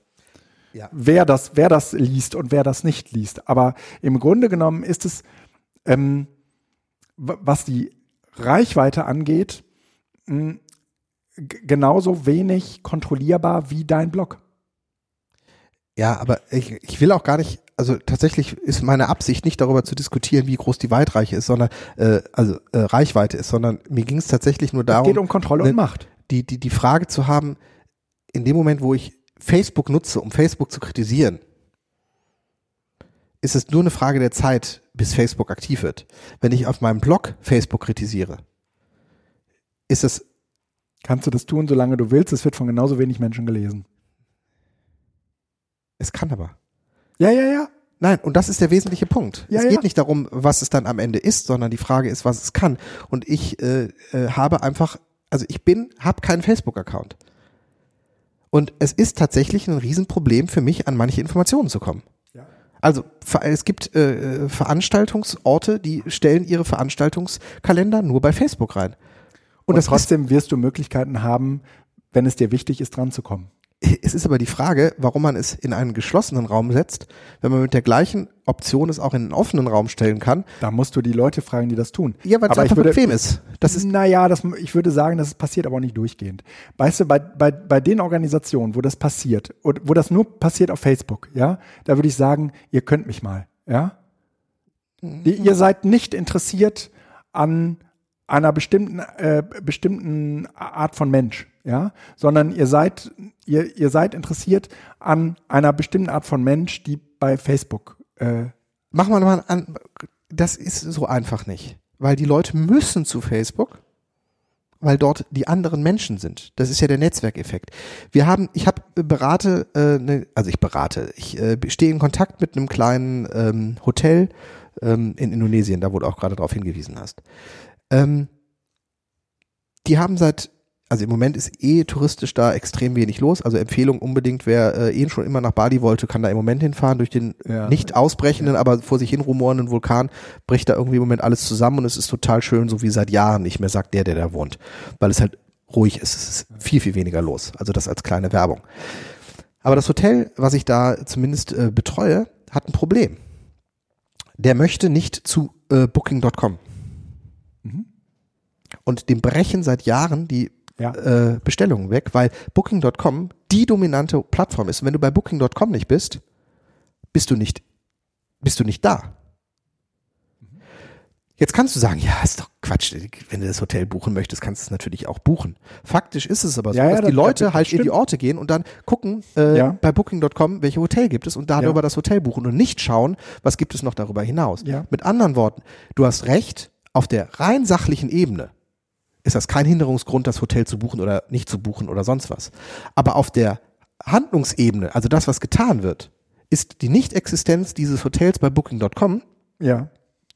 der Grund, warum nicht gebucht wird. Ich kenne aber, bei, ich, weiß, ich kenne aber auch genügend, also Booking.com ist ein gutes Beispiel für äh, Renitenz ähm, gegen die Plattform. Also weil da, da sieht man zum Beispiel ziemlich gut, es gibt äh, Anbieter, ähm, da buchst du dann und dann machst du das über Booking.com. Es gibt, es gibt andere, bei äh, denen ähm, also wenn du die Möglichkeit hast, zu denen Kontakt aufzunehmen, sagen die sofort zu dir, buch nicht darüber, buch bei uns. Ja, natürlich sind sie alle unzufrieden mit diesem Zustand. Ja, ich weiß auch, was du meinst. Und weißt ja? du, was die dir dann auch noch sagen? Sagen Sie bitte keinem, dass Sie jetzt direkt gebucht haben. Weil wenn Sie, wenn nämlich rauskommt, dass Sie direkt die gleichen Sachen anbieten, die Sie auch über Booking.com oder die anderen Portale anbieten, wird, wird haben Sie ein Riesenproblem. Ja. Das heißt, diese Möglichkeit, die neben den Regeln gemacht wird, darfst du nicht ja. nutzen, ja. um die Regeln zu, äh, äh, zu legitimieren. Weil das ist nur noch eine Frage, bis auch das bekannt wird. Ja. Und das ist das Problem. Booking.com hat im Grunde genommen die Hotelbranche im Griff. Und die Preise, die du bezahlen musst, um für Booking.com die Sachen zu machen, sind nicht ohne. Das sind nicht also irgendwie ein, zwei Prozent. Ja, ja. Die nehmen teilweise 30 Prozent und mehr. Und das ist so ein Ding, wo man auch sagt, ja, was soll ich denn auch machen? Ich muss das ja tun, weil sonst habe ich ja gar nichts. Aha. Und diese Abhängigkeit, die man also in Nischen schon erkennt, ja. kann uns auch woanders erwarten. Warum? Weil die Hotelbranche nicht früh genug reagiert hat und ja, es ist jetzt sozusagen ein strukturelles Problem auch, ne? Auch zu wenig vernetzt war, um sozusagen dagegen zu halten. Jetzt ist es zu spät. Ja, es ist in gleicher Weise das, was umgekehrt mit Taxivermittlungen passiert, ja? Uber, genau ne? das gleiche Problem. Na, bis, bisher gab es halt keine Hotelvermittlung, ja, außer die vor Ort. Wenn, ne, früher ist so, als Booking.com nicht gab, da bist du halt irgendwie ähm, äh, äh, in der Region zu dem zuständigen, was weiß ich, äh, Reisevermittler gegangen und hast den irgendwie gefragt, wo sind denn Hotels frei? Und dann haben die gesagt, da, da und da. Und, und die sind heute halt weg, ja. Und ähm, äh, bei äh, den Taxivermittlungsstellen merkt man auch gerade, alles, alles spricht dafür, dass ein Taxifahrer ähm, äh, umstellt von äh, hier dieser Taxivermittlung auf einen, einen digitalen Dienst. Da habe ich überhaupt keinen Bock drauf. Ja? Ähm, und das kriegst du nur, und das ist sozusagen, ne, du kriegst das nur durch äh, staatliche Interventionen hin. Ja. Auch wenn ich das total albern finde, ja. wenn Hamburg oder Berlin Airbnb verbieten. Und trotzdem Aber letzten ich sagen, Endes ist das die einzige Möglichkeit, die man noch hat. Und trotzdem würde ich sagen, dass das Booking.com äh, Beispiel nur so halb gut funktioniert, weil äh, Booking.com, das waren früher die Reisebüros. Ja, die, die haben sozusagen ähm, Verträge gehabt mit den Hotels. Das heißt, wenn du eine Pauschalreise gebucht hast, also nehmen wir mal, ne? Das ist was anderes. Pauschalreise ist was anderes. Na komm, das ist, Nee, das ist sozusagen das, das ist das gleiche Plattformpaket. Wir kümmern uns darum, dass, dass deine Bude belegt ist. Das äh, waren aber, also da geht's jetzt um eine andere Masse. Du- Richtig ist, wenn du pauschal gebucht hast, hast du sozusagen 10% der Hotels, die vor Ort waren, hast du über diese Pauschalreisen gemacht, der Rest nicht. Heute bist du aber bei 90%. Das heißt, der, der Markt daneben ist Mhm. Ja. nicht mehr existent. Ja. Bei 10, 20% hast du daneben immer noch einen Markt von 80%. Das ist, also die Reisebüros, äh, ist es richtig, dass Booking.com die Reisebüros wahrscheinlich, also auch noch mehr zusetzt als möglicherweise den Hotels. Aber äh, die Marktdurchdringung ist nicht vergleichbar. Nicht also ich habe noch nie im Reisebüro eine Reise gebucht, beispielsweise. Na, sondern auch das Aber wenn ich Hotels Vorgeben buche- von Regeln. Also du musst dich sozusagen daran halten. Wenn du Nebenabsprachen mit irgendwelchen Kunden triffst, bist du von der Plattform weg. Ja, ja, gut, ja, richtig. Also Ja? ja, ja. Ah, ich finde das unzufrieden, un, unbefriedigend. Wir, wir sind heute ein bisschen vom Thema abgekommen, ne? Nee, Folgen der zunehmenden Digitalisierung, das passt ja noch alles. Meinst Aber du? du ist es doch, oder? Ja, ja. Aber lass uns mal noch, ähm, Wir machen noch schöne Apps, oder? also den Rest lassen wir erstmal weg. Ja, würde ich sagen. Ist äh, so ein bisschen wir fortgeschritten. Wir haben jetzt äh, eine, ein Dreiviertelstunde und ich würde immer sagen, wir müssen nichts in die Länge ziehen, aber trotzdem ist zwei Stunden immer so eine, so eine magische Grenze. Schöne Apps. Ich kann dir übrigens aus zuverlässiger Quelle sagen, dass unsere schönen Apps ähm, so als eigene, als eigene Kategorie äh, wahrgenommen werden und es gibt auch viele Leute, die uns nur deswegen hören. Mhm. Das, das, das, ne? ähm, das ist gut, gut, dass wir das eingeführt haben. Äh, ich fange vielleicht mal an, ja? Nee, du fängst an. Es gibt ein Update für Etherpads. Ja, es, äh, äh, ähm, Etherpad Lite, ähm, also nicht Etherpad, also das große, sondern das Etherpad Lite. Ähm, 162 ist im äh, Dezember rausgekommen. Und ich habe das bei mir versucht äh, zu aktivieren und es hat irgendwie jedes Mal im Hin- Hintergrund, also im Backend-Bereich, äh, Broken Links äh, produziert, so dass ich das dann immer wieder ähm, zurückgeholt habe, die 161-Version, die also bis die dann auch schon ein Jahr alt war. Ähm, bis ich dann rausgekriegt habe mit Hilfe von den Übernauten, dass das äh, am, äh, an der Node.js-Version hatte, die ich bei mir laufen hatte, weil ich immer noch die 0.1.5 hatte und es gibt inzwischen irgendwie 6 und 8. Auf jeden Fall habe ich dann mal mich durch die Skripte geklickt und habe ähm, die äh, Node.js-Version entsprechend angepasst und alles nochmal äh, sauber gemacht, sodass es jetzt äh, auf 8 läuft und ähm, auch die Links wieder alle funktionieren und tatsächlich ist äh, der Geschwindigkeitssprung, finde ich zumindest, auf den digitalen Geräten spürbar. Die Seiten laden deutlich zügiger und ähm, also unser Pad.de ist im Moment wieder und eigentlich ist es, versuche ich das immer auf dem aktuellen Stand zu lassen. Also wann immer äh, eine neue, äh, eine neue Version rauskommt, äh, füge ich die eigentlich relativ zeitnah hinzu. Das ist auch eine Oft relativ große Installation. Ich weiß nicht, wie viele Pads bei dir gerade aktuell, äh, aktuell äh, 5.500, glaube ich, klar. ja, ne, das ist schon irgendwie riesig. Mhm. Also ich weiß gar nicht, wie groß die Datenbank ist. Das müsste ich mal gucken. Es äh, werden auch einige größere Seiten, also äh, äh, Barcamps äh, hosten da auch ähm, und auch ähm, das Thüringer Transparenzgesetz ähm, wird dort diskutiert und entwickelt. Äh, das ist schon äh, schon schon nett. Ähm, interessant ist, ich habe eine Kaffeekasse aufgestellt Es kam, kommt nichts rein. noch nie was. Also es ist für mich mein Beitrag für äh, eine bessere Welt, indem ich ein kostenloses Ja. Etherpad anbiete, was es auch an tausend anderen Stellen inzwischen gibt. Ja. Aber ähm, wird Na, noch offen, weitergeben. offensichtlich ist deins verlässlich, ja. Ich äh, zumindest, ich nutze es auch für meine Sachen. Also Ja, wir benutzen auch. Mhm. es ja auch für BCT und äh, du hast unter Gipro oder Ich habe .com? unter .com-Blog auch ein eigenes, ja, ähm, das benutze ich auch viel, das date ich aber nicht ab oder so, ne? Ähm, also da bin ich längst nicht so hinterher wie du. Das habe ich mir gebaut und das ist auch irgendwie nett, wenn ich mal schnell ein Pad brauche, dann nutze ich das. Ähm, aber meistens, äh, weil das jetzt auch schon ein paar Mal irgendwie weggebrochen ist, Mhm. meistens auch äh, nur, um irgendwie temporär mit Leuten was zu entwickeln und dann, äh, also nichts, was ich empfehlen würde. Okay. Aber unser Pad.de ist, ähm, also ich nutze es auch in den Fortbildungen und so empfehle es den Schulen, weil ich einfach sage, Mhm. Ja. im Zweifel sprecht er mich an und dann kann ich das löschen. Ja. Also auch ein Pad mal löschen und solche Geschichten, das ist halt, ähm, genau. Dann gibt es eine neue Version von Miniflux. Miniflux ist so ein äh, selbst zu hostender äh, RSS-Miniserver. Ähm, wir hatten schon darüber berichtet, man kann ihn auch jetzt laufen lassen, statt sich irgendeine Räder-App oder äh, äh, Alternativen dazu zu installieren. Und ähm, das Schöne an äh, Miniflux ist halt unglaublich klein und schmal. Das sind irgendwie ein paar Dateien, die man da die man da ähm, an Start bringen muss.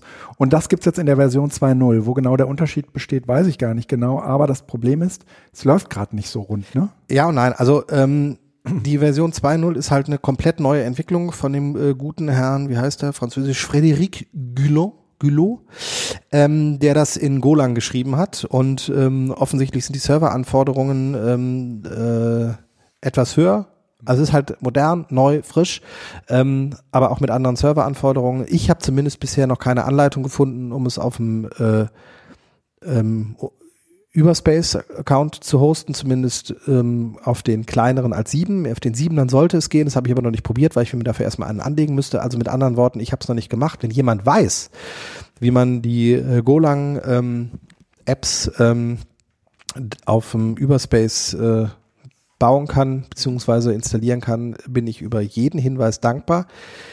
Ähm, wichtig ist, es gibt auch noch die äh, Miniflux Version 1, die ist auch nochmal aktualisiert worden auf 1. Äh, Moment, 1.2.4. Also jetzt nach dem Update für 2.0 mhm. gab es auch nochmal ein Update für die Miniflux-Version äh, in der 1er-Version, die eben so ein paar äh, Bugfixes hatte und auch das Skript für die Migration zum Zweier. Das findet man aber nicht mehr unter dem ähm, normalen Repository bei Git, äh, wo Miniflux 2 ist, weil da fängt es halt bei 2 nochmal neu an, sondern es gibt halt Miniflux Legacy, wo er das sozusagen outgesourced hat. Man findet das also nur über wenn man gezielt nachsucht. Ich, wir packen den Link in die Show Notes. Ähm, ist, ich habe es zumindest da nochmal die äh, aktuelle Version der alten Version sozusagen installiert, sodass wenn dann zwei kommt, ich von dort aus auch äh, okay. das machen kann. Ähm, genau, das als Hinweis. Ja. Ich habe äh, ein Gadget zu empfehlen. Das heißt Osmo DJ Mobile. Äh, es lag irgendwie schon bei der 0 45er, nee. Aber wir hatten auf jeden Fall letztens schon mal damit rumgespielt. Das äh, ist ein Ding, das ist äh, praktisch so eine Art iPhone-Halterung. Ah Hat es funktioniert? Ja, ja, genau. Man muss sozusagen die App installieren. Ach, das also es funktioniert, es funktioniert nur mit App. Ja? Also eine Bluetooth-Kopplung dann sozusagen. Genau, ist dann eine Bluetooth-Kopplung und ähm, da sind mehrere Motoren drin, die äh, praktisch das Handy stabilisieren und ähm, das hat mehrere Modi. Also du kannst es so einstellen, dass du sagst, hier ähm, habe ich, was weiß ich, einen Redner oder eine Rednerin und auf die möchte ich fokussieren, auch wenn ich mich im Raum bewege. Dass sozusagen, egal wie ich das Handy drehe, das Handy sich sozusagen immer äh, zu diesem äh, äh, zu diesem Ziel hin neigt, ja. Ähm, du kannst es aber auch äh, so einstellen, ähm, dass du selbst die Ziele mit so einem Mini-Joystick definieren kannst. Aber ähm, da, dann sorgen die Motoren dafür, dass es halt unheimlich, äh, unheimlich ruhig und smoothie äh, mhm. abläuft, die, die Bewegungen. Und ähm, das ist halt schon echt ein geiles Teil. Äh, Gerade dann, wenn man viel Freihand macht. Ja, mhm. also ähm, das Problem ist, wenn es halt auf dem Stativ hast, dann wird es unheimlich statisch, das Video. Mhm. Ähm, dadurch, dass äh, du das in diesem in, in diesem Osmo äh, DJ äh, Ding drin hast, ähm, kannst du dich halt bewegen und es bleibt trotzdem erträglich ruhig durch die Motoren, die das ausgleichen. Das Ding kostet irgendwie 220 Euro, ist für so ein Stativ äh, jetzt auch erstmal irgendwie, dass man sagt, holla die Waldfee. Ähm, aber ist etwas, was ich so in der Form auch noch nicht gesehen habe. Also du hast verschiedene Möglichkeiten, dort äh, Geräte anzuschließen. Also du kannst es auch, kannst da, es gibt auch irgendwie noch einen Aufsatz, dass ein iPad dran machen kannst oder ein größeres Tablet zum Beispiel. Du kannst äh, auch irgendwie ähm, kleinere Geräte dran machen. Du kriegst doch irgendwie eine GoPro dran oder oder andere äh, Cams. Ja, also du musst es nicht zwangsläufig mit einem mit einem iPhone oder mit einem mit einem Android-Gerät machen. Es gibt auch für alles eine App, die äh, die Verbindung dann äh, zu dem Gadget äh, herstellt. Also wirklich sehr, sehr großartig. Also für Videoaufnahmen ja, halt ja, macht es also, direkt eine neue Qualität. Ja, ja, es hat auf der einen Seite natürlich irgendwie so einen ganz ruhigen Modus. Es gibt auch einen Sportmodus, ja, da kannst du irgendwie hinter Leuten herrennen, ja. Und du bist wirklich irgendwie das Ding ganz schön am Durchschütteln.